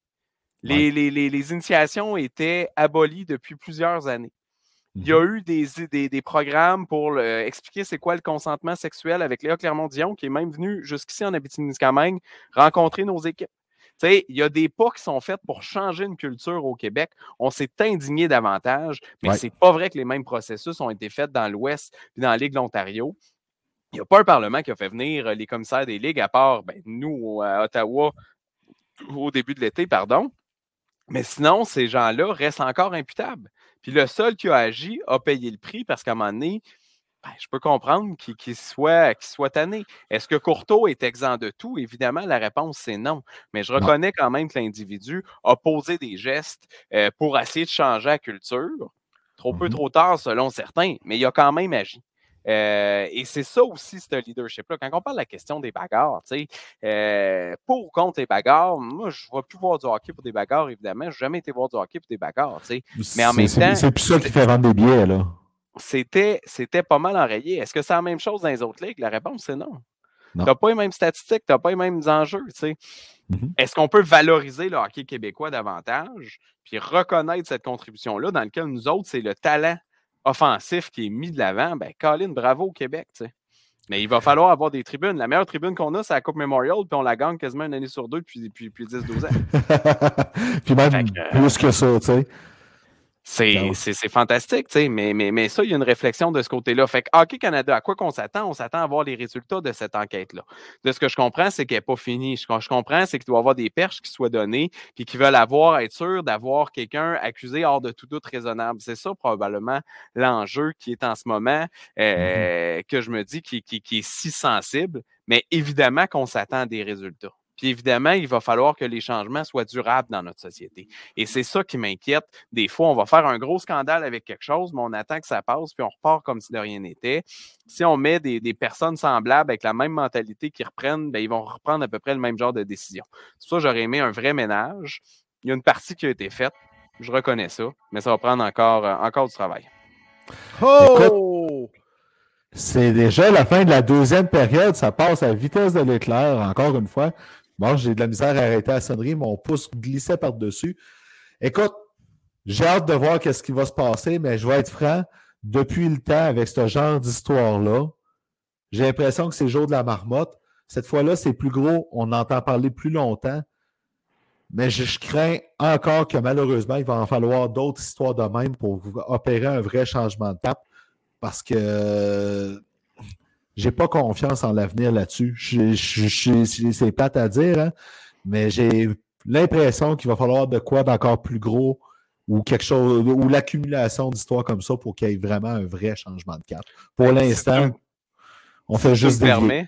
De, reconclure. Euh, il y a quand même, moi j'ai toujours l'espoir d'une enquête publique indépendante sur les abus dans l'ensemble des sports. Euh, parce qu'il faut faire la lumière là-dessus, il faut que les victimes puissent prendre la parole. Ça, pour moi, c'est super important parce qu'ils ont vécu quelque chose puis ont été victimes une deuxième fois parce qu'ils se sont fait écraser souvent par leur fédération. Donc, mm-hmm. ça, il y a quelque chose de fondamental. Puis j'aime bien faire le parallèle avec le dopage quand il est arrivé l'affaire Ben Johnson. On a eu la fou complètement. Là. Mais après ça, c'est des gestes qui s'est posé. Puis Montréal, particulièrement, est devenu un leader mondial de la lutte antidopage. Puis du service ces athlètes, il y en a partout dans le monde. Le monde nous regarde. On est encore en comité parlementaire là-dessus. Là, on, vient d'aborder Soccer Canada, mais ça va se poursuivre dans à peu près toutes les disciplines. L'escrime vient d'arriver avec un scandale avec 50 filles qui ont, été victimes d'abus aussi. Euh, à un moment donné, il va falloir aller au fond des choses. Puis bravo aux médias, puis, je dirais aussi dans le contexte à la classe politique. Puis là, on une unanimité de l'ensemble des partis politiques. Il y a vraiment une belle collaboration autour de la table sur ces enjeux-là, d'aller au fond des choses. Moi, j'ai confiance que le changement va pouvoir être opéré de façon durable, mais il y a des gens qui sont décisionnels, qui vont devoir prendre des décisions qui sont audacieuses puis qui ne feront pas plaisir. Écoute, à suivre, j'espère que ton optimisme, euh, ton optimisme va prendre le dessus sur mon pessimisme parce que ça ferait du bien de regagner confiance là-dessus. Ben, si je deviens pessimiste, moi, je suis à la bonne place pour chialer puis je vais continuer de le faire jusqu'à que je sois optimiste. Continue-moi. Merveilleux là-dessus. Écoute, j'ai aucune, aucune, aucune crainte, j'ai 100% confiance. Au retour de la pause, on va aborder un sujet que Sébastien nous a euh, amené avant le show. Euh, il a déjà glissé quelques perches dans les dernières minutes là-dessus. Donc, on va, on vous garde la surprise après la pause.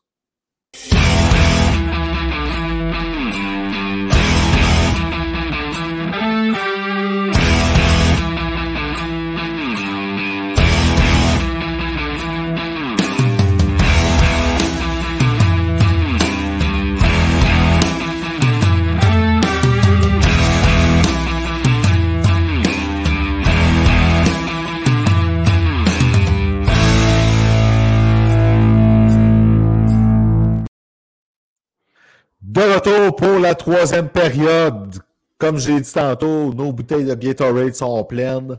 On a pu se reposer un peu dans le vestiaire et là, on aborde un sujet qui me tient à cœur. J'ai toujours trouvé ça le fun euh, de parler de ce genre de sujet-là parce que moi, au hockey, je suis un grand, grand fan de hockey. Ce que j'aime d'abord et avant tout, c'est le repêchage, le développement des joueurs.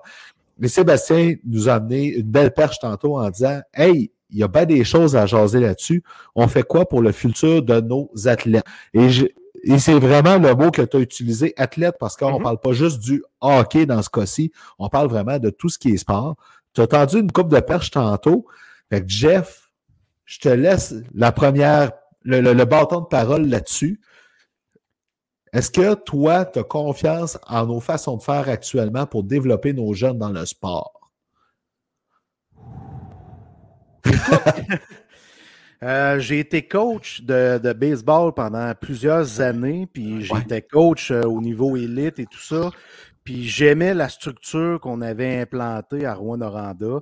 Je ne veux pas rentrer dans les détails de tout ça. Fait que oui, j'ai confiance en la structure qui s'installe à plusieurs endroits. Tu sais, je vois des gens passionnés vouloir installer des structures. Je le vois à la serre, il y a des gars qui sont très sérieux, qui mmh. prennent les choses en main, qui veulent développer, qui veulent aider les jeunes. On le voit à Rouen, euh, que ce soit mmh dans le soccer, dans le baseball, dans le hockey. Je vois des belles choses. Ce que je vois de moins beau, parce que je me promène beaucoup dans les arénas, parce que le fils à ma blonde est gardien de but, moi, ce qui me dérange, puis cette année, on était choyés avec le, coaching staff qu'on avait, était fabuleux. Euh, ces gens-là travaillent bénévolement pour aider nos enfants à donner de meilleurs humains, de meilleurs athlètes. Puis j'en ai vu des bons coachs que je vois de moins beaux, moi, c'est des parents dans les gradins. Encore. Des parents dans les gradins, qui, ça, me, ça me dérange. On a vécu des situations cette année qui sont venues vraiment me chercher énormément. Puis pour me. Tu sais, j'ai pris des respects souvent quand on jouait contre une une équipe X que je nommerai pas. Je suis même sorti des, des, gradins partir parce que je trouvais que les parents de l'autre côté étaient sur une autre planète. Fait que moi, j'ai dit, je vais m'en aller. Euh, je veux pas assister à ces choses-là. Moi, c'est ça qui me dérange plus parce que j'aime beaucoup ce que je vois, comme je l'ai mentionné au préalable, sur plusieurs choses, de gens passionnés qui s'impliquent, puis qui veulent aider, puis qui veulent aider au développement, pas juste de, l'athlète, mais de l'humain aussi. Puis ça, ça vient me chercher vraiment. Mais il y a des parents qui, doivent se questionner, se regarder dans le miroir. Moi, euh, c'est mon constat euh, de gars qui suit le hockey mineur, de gars qui a coaché le baseball mineur. Ben, moi, un, pour les parents, ça change pas. Euh, j'ai déjà géré l'aréna à Palmara pendant un an et demi environ. Puis d'envoyer des gens, j'ai déjà dû chasser un père en particulier qui était vraiment trop intense. Puis pour être pour réussir à le faire, il a fallu que je prenne quelqu'un avec moi aussi pour qu'il vienne m'appuyer parce qu'autrement, il m'aurait pas pris au sérieux tellement il était euh, vraiment trop, trop, tout simplement. Euh, moi, je, salue le travail des bénévoles qui sont là. Euh, il y a des gens remplis de bonne volonté qui sont prêts à en donner beaucoup. Puis, euh, à un moment donné, je trouve que on, est rendu à un moment qu'on doit avoir un débat sur comment faire mieux. Comment on intègre les bénévoles dans une structure qui est beaucoup mieux organisée. Puis, je dis pas que le hockey mineur, par exemple, est mal organisé, OK? Je veux juste être bien clair là-dessus. C'est juste que maintenant, si on prend euh, le hockey européen, la plupart des pays, on prend la Suède, c'est intégré dans le système scolaire. À partir d'un certain âge, on réunit les meilleurs avec les meilleurs.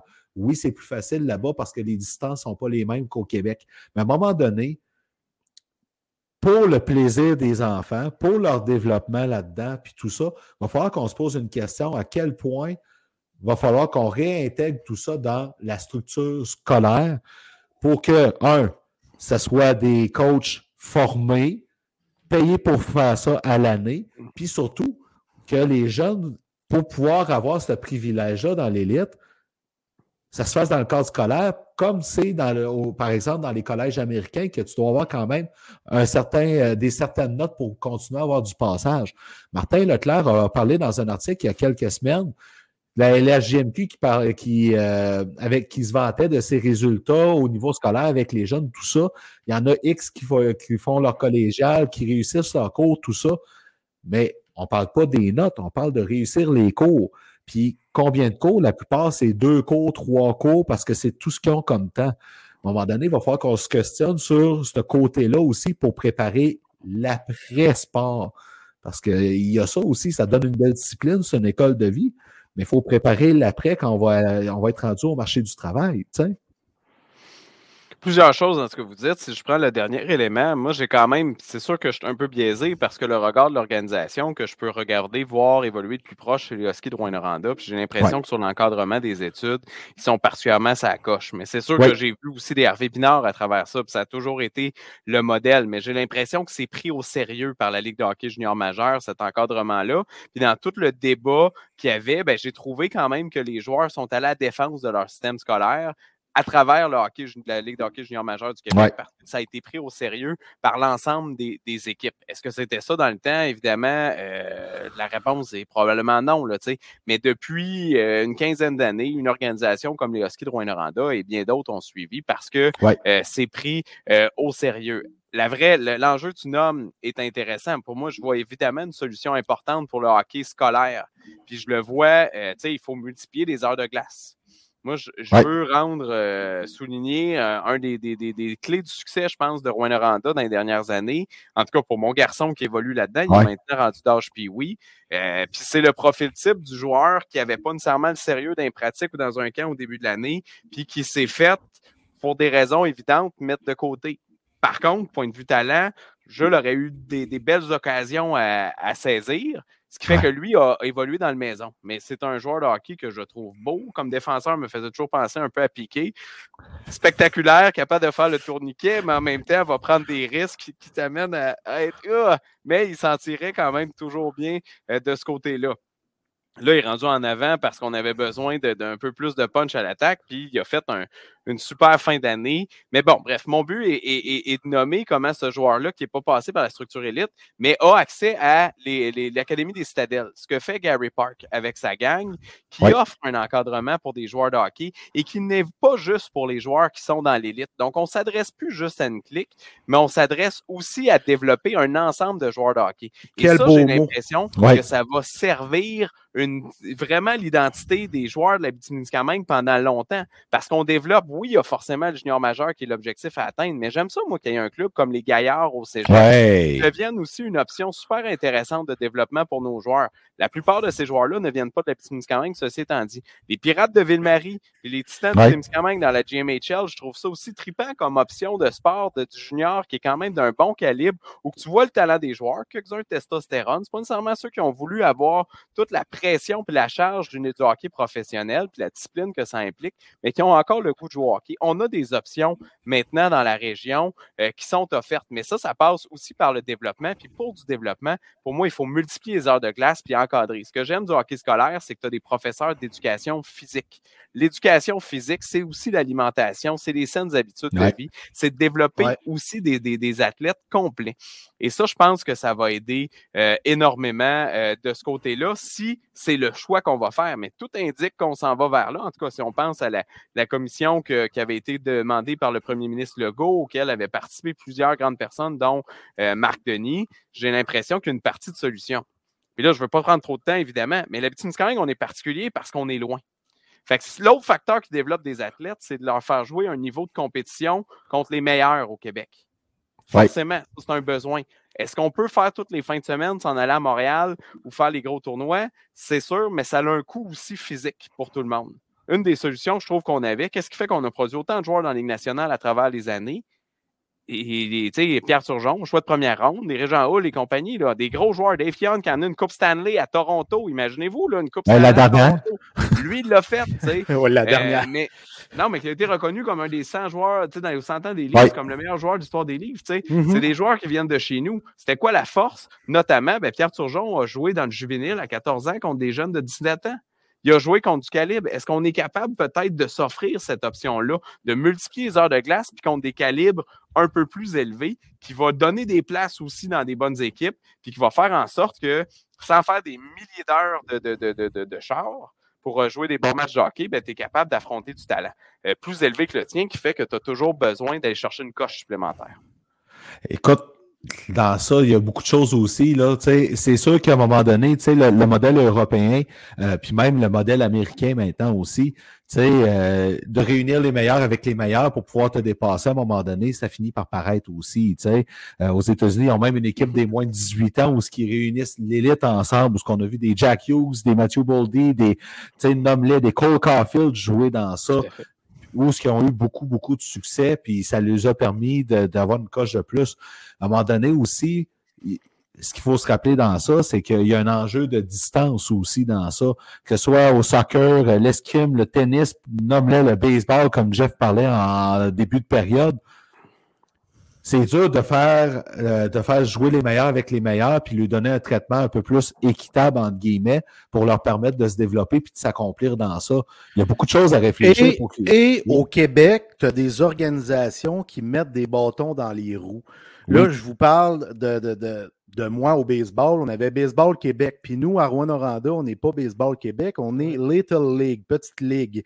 Et Baseball Québec interdisait nos jeunes de Rouen-Noranda à jouer contre Amos, Valdor et Lassar parce qu'ils euh, oh, sont baseball Québec, mais ça, ça n'a aucune logique quand tu es en hey. de tes médicaments. Aucune logique. J'ai parlé euh, longuement avec le président de Baseball Québec à l'époque et tout ça, puis j'essayais de, le convaincre, hey, donne-nous un break, on est loin, on est en Abitibi, on a besoin de voir du baseball. Tu sais, nous autres, on jouait contre Rouen, puis on avait des, des, matchs à l'extérieur avec nos Patriotes.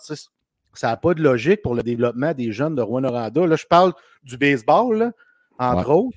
Fait que euh, moi, ça, là, ça me perturbe, ce type de, de blocage-là. Tu, bloques des enfants, là.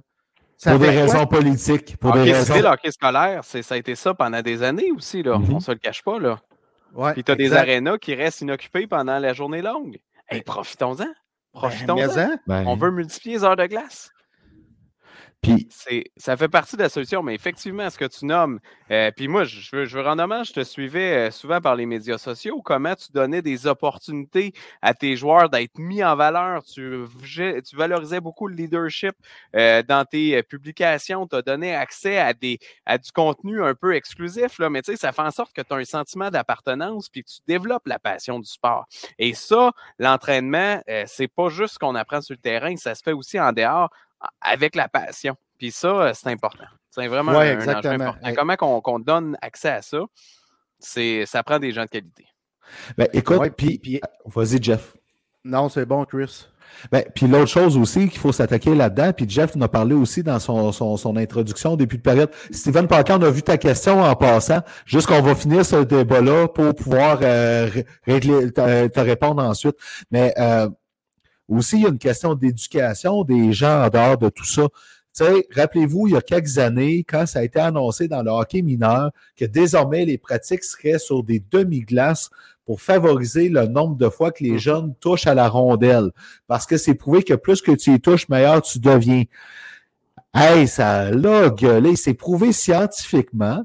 Puis le gérant de stade, le parent dans son coin qui a aucune connaissance là-dedans, ça va dire que c'est pas bon pour le développement du jeune, puis ça n'a pas de bon sens d'y aller avec ça. Tu sais, à un moment donné, là, euh, faut qu'on assume qu'il y a des cowboys qui sont mis en avant pour être des meneurs, puis c'est pas pour rien qu'ils sont mis là.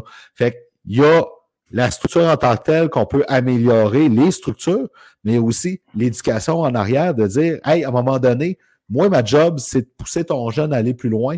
Laisse-moi me faire ma job, tabarnak, puis ferme ta gueule, tu sais. Le, moi, je l'ai vécu parce que mon, mon jeu est un 2011. Fait que c'est l'année où il vit du novice 1, puis qu'après ça, l'année d'après, tombe dans du mag 4. Ouais. Fait que c'est sûr que là, tu sais, je veux dire, euh, il y avait des repères qui étaient recréés, là, tu sais, euh, ils connaissaient leur hors-jeu, le pointage, tout ça n'existe plus, il n'y a plus d'arbitre.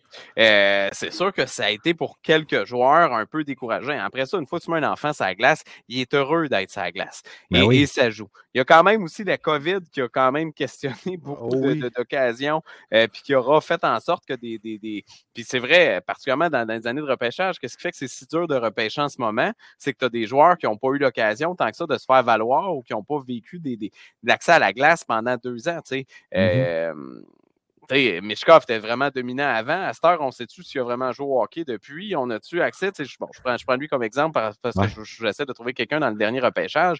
Euh, moi, je peux, donner un euh, je peux te donner un exemple. Moi, Sébastien, vraiment, de ça. Wyatt Johnston avec les Stars de Dallas. L'année de son repêchage, il n'a pas joué une seule game de hockey parce qu'il était dans OHL, qui n'a pas eu de saison. Il était repêché fin première ronde.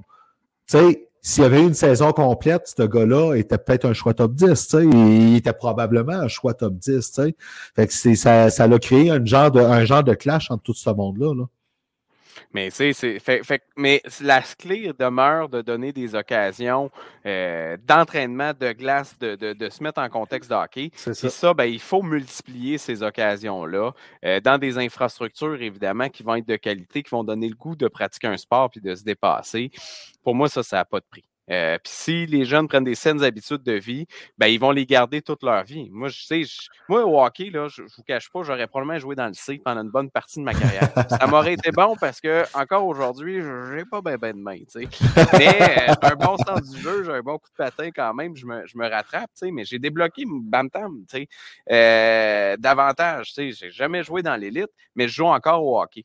Fait que moi, je sais que je vais coûter probablement moins cher au système de santé parce que j'essaie de me tenir en forme au moins une fois par semaine à, jouer au hockey. Euh, reste qu'il faut multiplier ça aussi à l'âge adulte, donner l'accès à, des infrastructures d'aréna, de terrain de soccer, de gymnase et autres, parce que l'argent qu'on va mettre là-dedans, ben, on va le mettre moins en santé. Ça, moi, je suis convaincu de ça. Puis ça, c'est une autre réflexion de société qu'on a à faire. Amener le sport avec la santé, puis de faire en sorte qu'on rende ça accessible à tout le monde. Écoute, c'est. Puis encore là, tu sais, il y a une question de mode de vie dans tout ça aussi, tu sais, je veux dire, puis là, on, va, on est rendu loin là-dedans. Tu sais, euh, on s'entend, tu sais, je, regarde, je vais te prendre comme exemple. Tu sais, que tu aies l'occasion de suivre ton, tes, tes, tes, gars dans des tournois que de jouer au hockey. T'es pas le gars qui fait du 9 à 5 trop, trop, tu sais. Puis ta conjointe, euh, elle en prend beaucoup de l'autre côté pour pouvoir, tu sais, Puis il y en a qui sont pas mal moins occupés que toi, puis pourtant sont très occupés quand même, tu sais, puis qui qui se donnent pas ce temps-là. Euh, il y a un gros, un gros, une grosse job de, sensibilisation qui doit se faire au niveau malheureusement scolaire parce que c'est pas ailleurs que ça va se faire parce que c'est là que des, certaines familles peuvent être sauvées dans un sens. Tu sais. Mm-hmm. Mais d'un point de vue personnel, moi j'ai été chanceux parce qu'on est tombé vraiment dans une équipe tripante. Puis moi j'aime le hockey, mais je ne pouvais pas faire les pratiques, j'étais à Ottawa. Fait que les, fins de semaine, j'avais quand même la chance d'aller en arrière du banc. Puis euh, on était trois parents là, qui s'alternaient. Euh, eux, c'était un peu plus à la glace. Moi, quand je ne pouvais pas être derrière le banc, ils prenaient la place. Mais ça a fait en sorte qu'on avait vraiment une dynamique spéciale d'équipe. Puis oui, là, c'est intéressant comme argent parce que. c'est vrai là, moi, je trouve que ça commence à être le fun. Tout à fait. Mais tu as des enfants qui sont au primaire, qui n'ont pas eu leur poussée de croissance, mais qui vont jouer avec des ados qui ont euh, la moustache molle, qui sont au secondaire. Euh, c'est fascinant comme calibre. Puis on le voyait, on était en, demi-finale du provincial. Puis tu le voyais comment c'était plus dur à gérer pour certains. Puis, mais c'est des expériences de vie uniques que donne le hockey. Euh, vraiment, on a passé une super fin de semaine à travers ça. Pas capable d'acheter un but en demi-finale, même si on a bombardé. Reste que euh, c'était une super expérience. Puis le hockey amène ça encore. Puis je trouve pas qu'il y a un plus beau sport dans la vie encore que le hockey. Puis je souhaite vraiment ne pas décourager, même encourager les parents qui, dans la dernière année, se sont dit Moi, je sors mon, mon fils ou ma fille du hockey. Il y a des belles choses qui sont vécues à travers ça. Mais oui, l'encadrement a des réflexions à faire puis, euh, puis d'amener des, des, occasions de, glace, euh, de sortir des jeunes de leur zone de confort, euh, d'aller remplacer dans un niveau un peu plus élevé, va toujours être quelque chose, je pense, qui est bon. Mais quand tu as des équipes aussi dans lesquelles déjà c'est à 11 joueurs, euh, S'il en manque un, là, tu as un remplaçant, tu vas skipper un chiffre de temps en temps parce qu'il euh, y a un joueur de trop. Tout ça aussi aide pas à donner ces expériences-là euh, de, remplacement. fait que moi, s'il y a une réflexion aussi, j'irai un peu là-dedans. Je me rappelle, moi, Bantam, c'est l'année que j'ai débloqué, mais il y avait huit joueurs dans les équipes. Fait que nécessairement, tu avais besoin de remplaçants tout le temps. Fait que j'étais puis oui, moi, je n'avais jamais quasiment scoré un goal de ma vie. Je m'en vais jouer en j'ai scoré 10 dans une moitié d'année. Fait que là, comme évidemment, mon coach a dit oui, t'es pas content. Mais il m'a fait une des belles leçons de vie en disant Regarde, viens d'être sérieux dans ton pee-wee. C'est ces âges-là, hein, viens d'être sérieux dans ton pee-wee, puis tu auras la chance d'être joué Bam-Tam.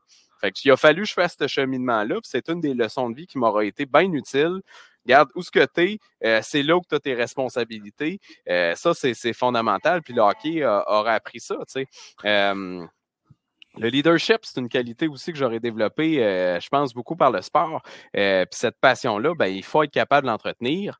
Mais reste que euh, il faut aller au bout de cette réflexion-là, puis la faire, je pense, la plus publiquement possible, parce qu'il y a des gens qui le vivent avec passion et qui se questionnent. Tu donnais l'exemple des parents là-dessus. je pense qu'il faut les mettre dans le coup aussi à un moment donné. Là. Ben oui, oui, tout à fait. C'est juste qu'il y, y, a un long chemin à faire là-dessus pour pouvoir atténuer certaines choses. Tu sais. Euh, deux choses dans, ce que tu viens de dire aussi. OK? Euh, premièrement, tu parlais de retirer les enfants du hockey, tout ça aussi de plus en plus dans le sport. Il y a le facteur monétaire qui va falloir se pencher là-dessus parce que quelqu'un qui a un jeune qui joue dans l'élite, par exemple, ça coûte déjà cher. Si tu en as deux, ça devient assez quelque chose. OK? Tout à fait. Euh, le hockey scolaire va peut-être être une réponse à ça. Puis je me permets de dire, moi, dans le, nos annonces prébudgétaires, euh, pour, pour, qu'est-ce qu'on revendiquait, bien, je me suis permis de lancer cette idée-là. Qu'on en jasait d'abord avec euh, un des gouverneurs des, des, des, forestiers, comme de quoi c'est un défi, le, tout le coût que ça a pour les jeunes d'être là puis de faire partie de l'équipe d'Amos. On peut-tu avoir un crédit d'impôt supplémentaire pour les régions éloignées qui veulent participer? Mm-hmm. Parce qu'encore là, tu as besoin d'infrastructures de qualité, mais tu as besoin d'avoir accès aux meilleurs joueurs. Et ça, ça coûte très cher pour la petite Miscamingue. Est-ce qu'on peut avoir un crédit d'impôt supplémentaire ou de l'argent qui soit investi? Euh, parce que oui, le coût, il coûte déjà très cher d'inscription, mais ça, les gens sont peut-être davantage capables d'absorber, mais rajoute le coût d'un tournoi. C'est un 1000, 1500 pièces, veux, veux pas, qui, qui, qui, qui est passé en semaine. Là, euh, ça fait partie de la game. Mais oui, ça prend, ça prend du coup de main aussi des gouvernements qui reconnaissent que si tu veux avoir l'accès, que ce soit égal pour tout le monde, donc équitable, ben, il faut être capable que le gouvernement investisse.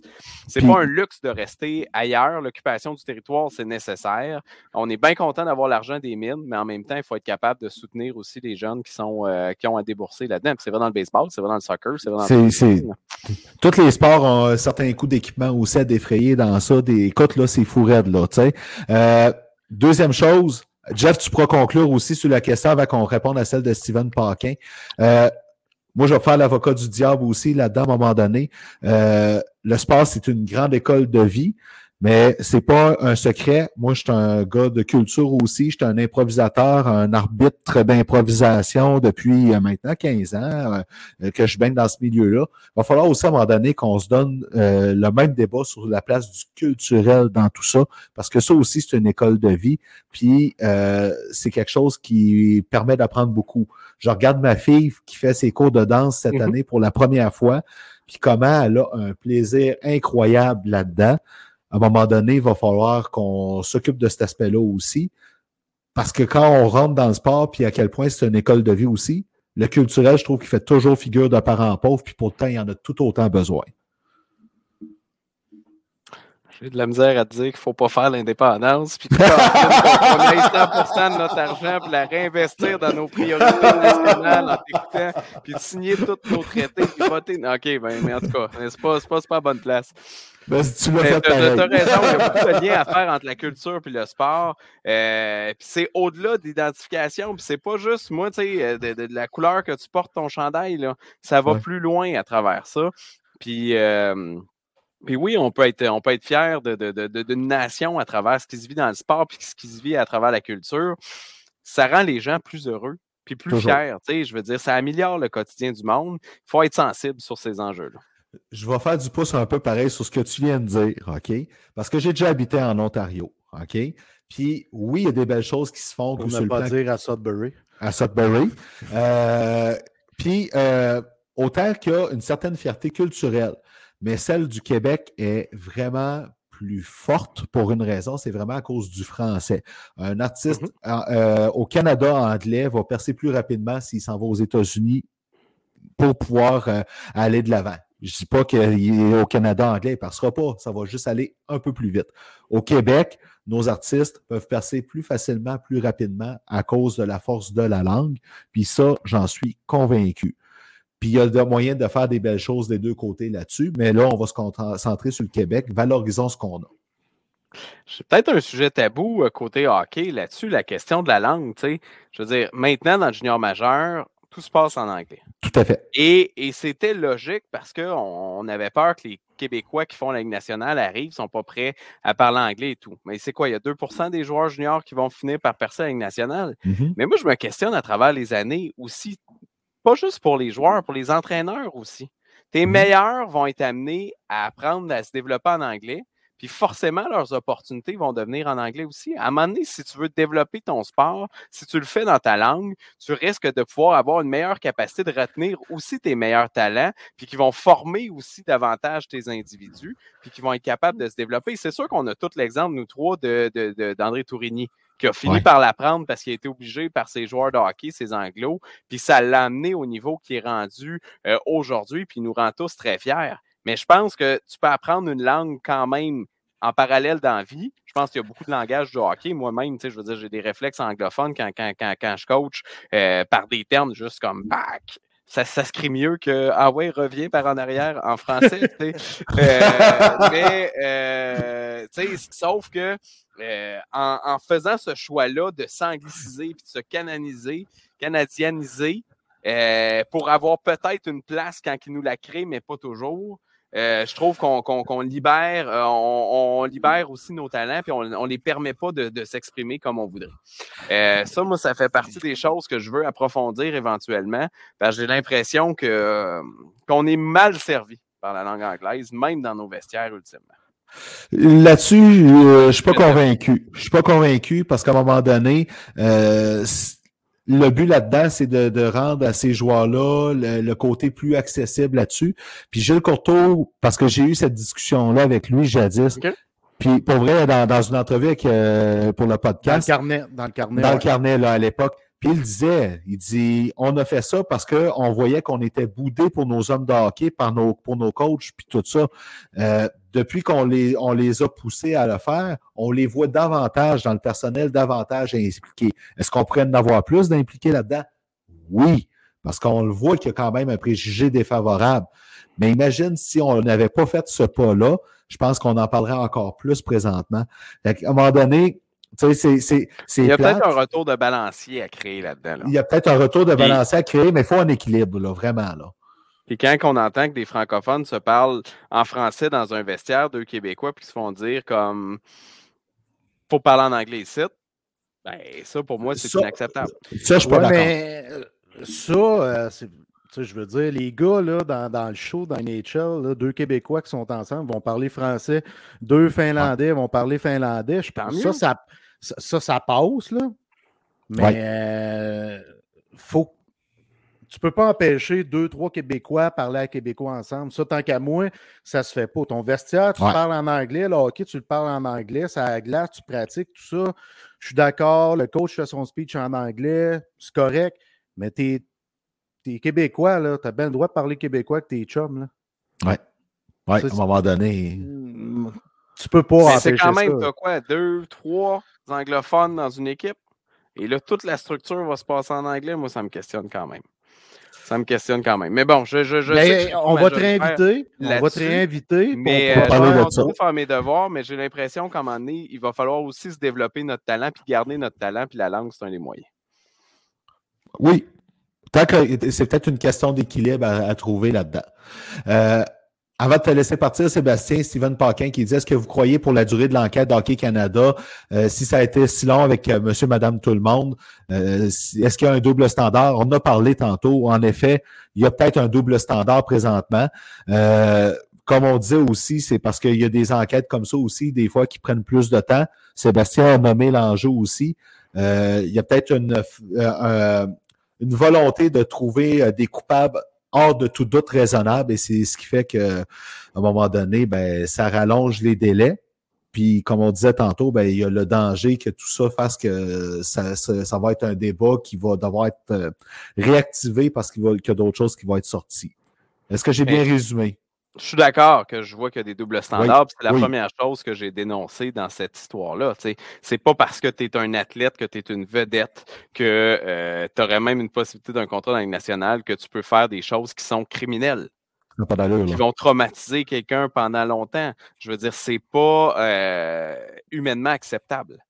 Ah Et donc, c'est aussi un modèle de société. Si tu as de l'argent dans la vie parce que tu es une vedette, puis les gens payent pour voir tes, tes, tes, matchs, puis t'acheter ton chandail, etc., puis t'en tires des revenus, il faut que tu sois exemplaire. Tu ne peux pas faire des gestes criminels. Ça, la loi, elle est implacable là-dessus. Mais visiblement, Hockey Canada a voulu pousser sa loque puis à un moment donné, c'est sa réputation, puis c'est la réputation du Canada sur la scène internationale qui en a pris un coup. Maintenant, j'espère que les choses ont changé de façon durable. Puis s'il y a d'autres cas qui seraient euh, soulevés, ben, qui vont être rendus euh, minimum public, mais surtout amenés à la police puis dans les tribunaux parce que c'est inacceptable dans notre société. Euh, puis en même temps, ben, regarde, on voit des gens qui libèrent aussi leurs paroles sur des choses qu'ils ont vécues par le passé. Je pense que c'est une thérapie qui risque de faire du bien à beaucoup de gens, puis qu'il faut falloir aller au, fond des choses parce qu'il faut changer une mentalité, une culture pour le bien de ceux qui, euh, qui pratiquent le sport. Et après ça, ben, pour nos enfants. Tout à fait. Alors, Sébastien va te laisser aller. Qu'est-ce que tu vas surveiller cette semaine dans le monde du sport ou la Ligue nationale, peu importe? Ça a tellement été une grosse semaine la semaine dernière, justement à cause de euh, ce tournoi-là des, des, des, des, des d'équipe Pro Gaz qui a été vraiment la fin d'une super année. Euh, c'est sûr que, bon, moi, je, vais suivre le Canadien, puis là, ben, je, trouve qu'on remonte un peu trop, tu sais. Moi, je me réjouis, tu sais, je vois Hervé Pinard qui compte, je suis content, euh, mais veut, veut pas l'enjeu, surtout qu'on est mathématiquement éliminé, ça reste de pas cumuler. C'est plate, c'est plate que ça soit comme ça, mais je, je veux voir euh, du succès à, long terme là-dedans.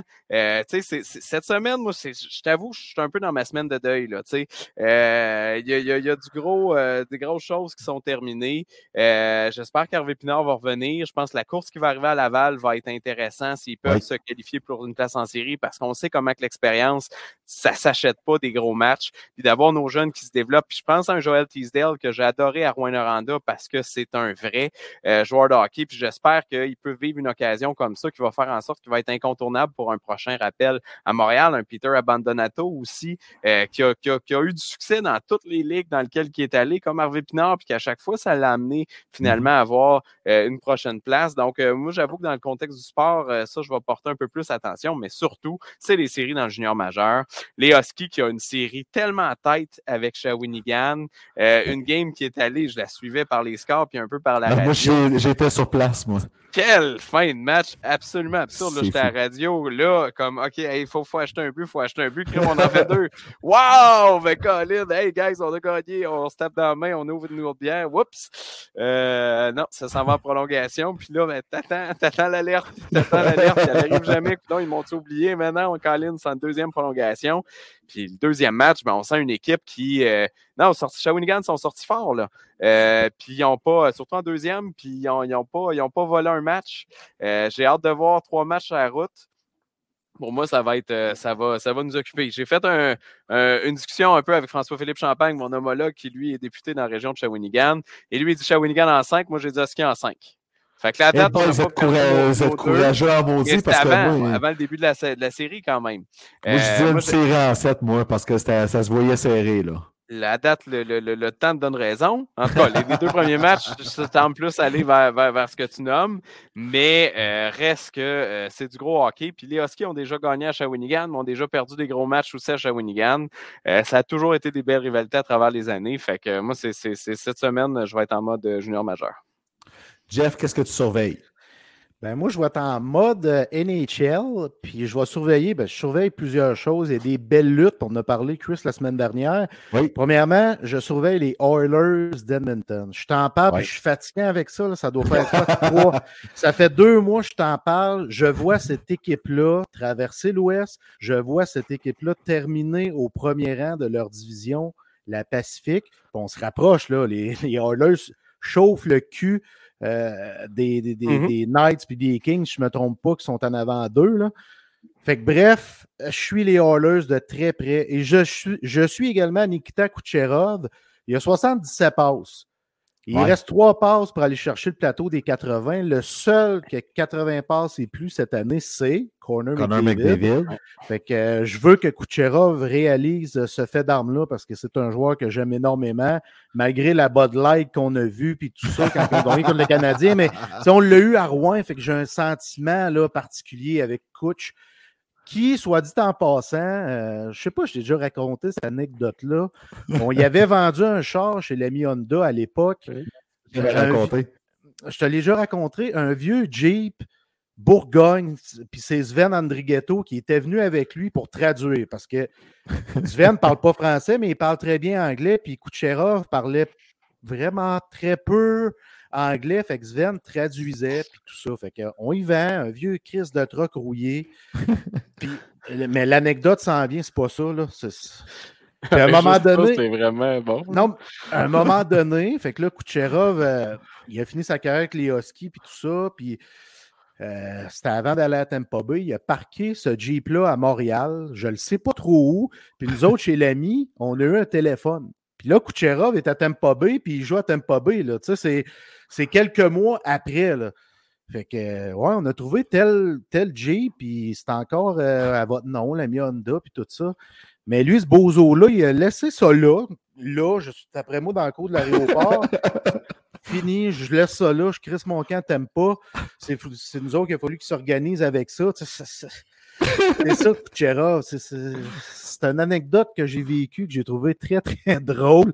What the fuck? On fait quoi? On est obligé d'appeler son agent, puis c'était complexe, mais c'est du grand Kucherov. Fait que bref, tout ça pour dire que. Le qui a payé en bout de ligue? Est-ce qu'un athlète a été au-dessus des lois et n'a pas payé l'étiquette?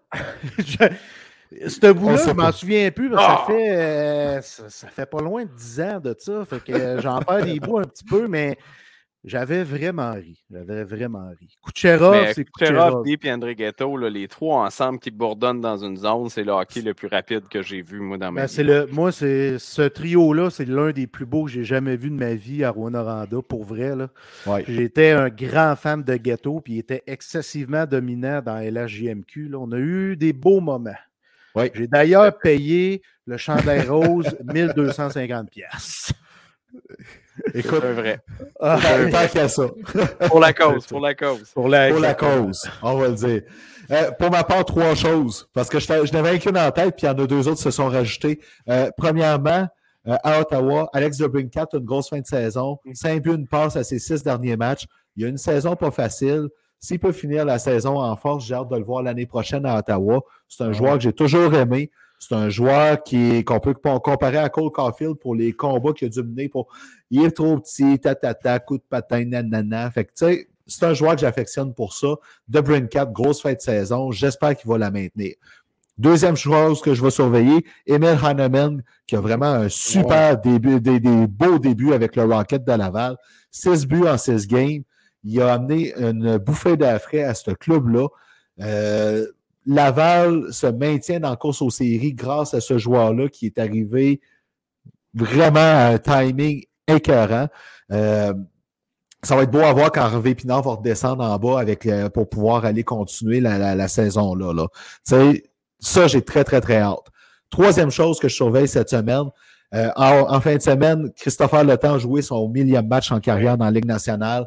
Bel hommage chez coéquipiers, les chandails avec son numéro. Quand on sait par où il est passé le temps avec toutes les blessures, puis les doutes, puis tout ça, euh, c'est un bel accomplissement. Cette semaine, c'est Steven Stemkos. Il y a 998 matchs en saison régulière en carrière.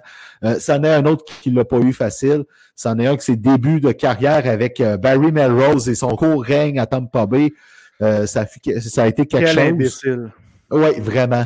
Euh, c'est un leader qu'on sous-estime beaucoup, Stamkos. C'est un, très grand capitaine. C'est un très grand capitaine, mais c'est parce qu'à chaque fois qu'on parle des grands capitaines, on pense à Sidney Crosby, on pense à Jonathan Taze, on, chez Weber quand il était là, on nomme rarement Stamkos, puis pourtant, il a sa place dans les grands meneurs. Fait que euh, moi, j'ai hâte de voir ce qui va être fait pour lui cette semaine à Tampa Bay pour son, du côté du Lightning pour son millième match. Fait que voilà pour ma part. le Canadien, comment c'est un leader qui a inspiré son club en scorant des, des, gros buts euh, arrivés que tu dis, il sort d'une blessure, bang, ça fait, ça fait mal. Là, Mais euh, si tu parles de Chris Letang, moi j'ai une pensée aussi pour Luc Bourdon. Oui. pas, ils ont eu du succès énormément ensemble en Épitimiscamingue à Val d'Or, dans les Foreurs. Ça a été toute une dynastie. On se rappelle de Brandon Reed et Simon Gamache dans ces années-là. Ça a été un des clubs assez mythiques. Luango un peu plus, plus vieux, par exemple. Ah oui, c'est vrai, un peu plus vieux. Euh, c'est, là, c'est avec Jean-Pierre Dumont. En tout cas, bref. Euh, les, les euh, mais, mais, je pense que dans 1000 matchs de, de, de temps, il faut avoir une pensée aussi pour lui qui aurait été un, demi, un défenseur euh, assez dominant dans, dans les je pense, je pense Il est mort d'un accident de, de, moto là, pour, pour ceux qui nous écoutent. Là. Puis le temps, d'après moi, il y a eu une pensée pour son chum Bourdon, ça c'est officiel. C'est sûr, sûr et certain. Fait que, Sébastien, député d'Abitibi-Témiscamingue pour le Bloc québécois, mais d'abord et avant tout, un grand chum à nous. Euh, euh, oh, t'as une rondelle dans les mains? Moi, j'ai un cadeau pour vous autres, les boys. Je vais vous remettre ma rondelle officielle. Oh! fait que pour vous remercier de votre invitation, j'en ai une pour chacun de vous autres. Euh, wow. Ça va être euh, mon cadeau quand on va se, revoir. Euh, merci pour l'invitation. C'est un, un, privilège. Puis je, je sais qu'on n'a pas tant respecté le plan de match. Je m'en excuse, mais Colin, on, on savait qu'on on, on, a parlé de passion puis, euh, puis, du sport qu'on aime. Puis ça, ben, je pense que, en tout cas, j'espère que les gens l'ont apprécié. je suis sûr que oui on, voit loin dans ce sport-là. Puis je pense que, en tout cas, merci de ce que vous faites. Moi, en tout cas, comme partisan là, de hockey, là, j'ai tout ce que j'ai besoin euh, dans votre épisode une fois par semaine. Euh, tant les dates limites des transactions, les repêchages, etc. Quand vous avez fait vos spéciales repêchages, c'est quelque chose que j'ai suivi avec passion. Euh, c'est, vous êtes, euh, vous répondez à un besoin d'un fan de sport, puis en plus avec des références régionales de petit Muscamingue, ben moi, ça, je, je suis comblé de ça. Fait que j'attendais plus votre retour. Je suis très heureux euh, de ça. Puis euh, bravo, puis continuez. Longue vie à, votre duo. Euh.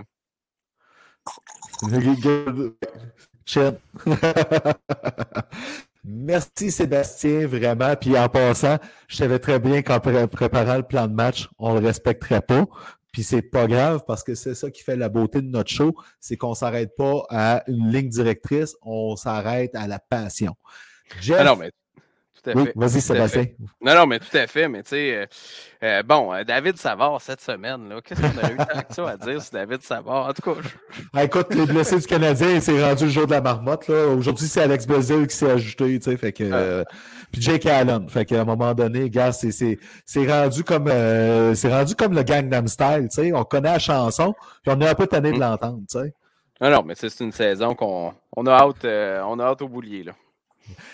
Merci tout le monde pour cette semaine. Bel épisode avec Sébastien Lemire. Merci à tous ceux qui nous ont aidés de près ou de loin à mettre le show à jour. Donc, Ariane Provo pour notre image de marque, Billy Rivard pour le site web, Stéphanie Dubuc pour la chanson, Michel pour le vidéo. Jeff, je te laisse l'habituel mot de la fin de ce côté-là. Ben, moi, euh, ça va changer un peu mon mot de la fin en ce moment. Vas-y.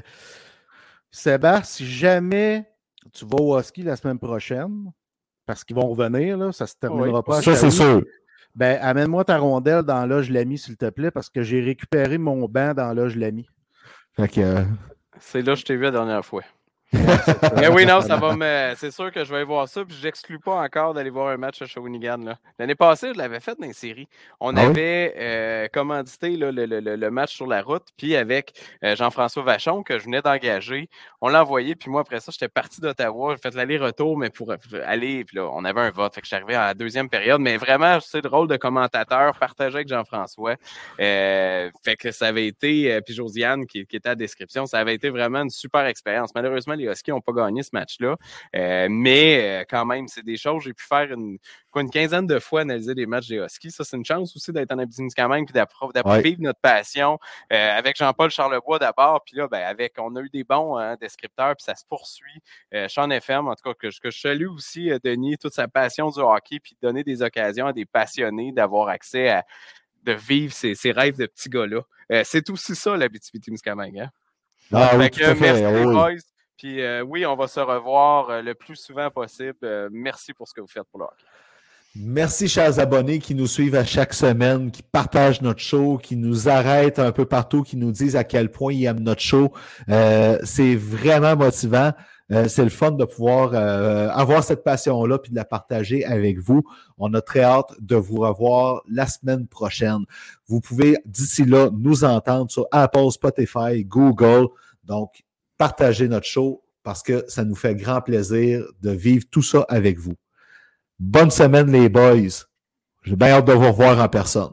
Bonne semaine, mon petit duo de chat. Yes. Bye bye. Bye.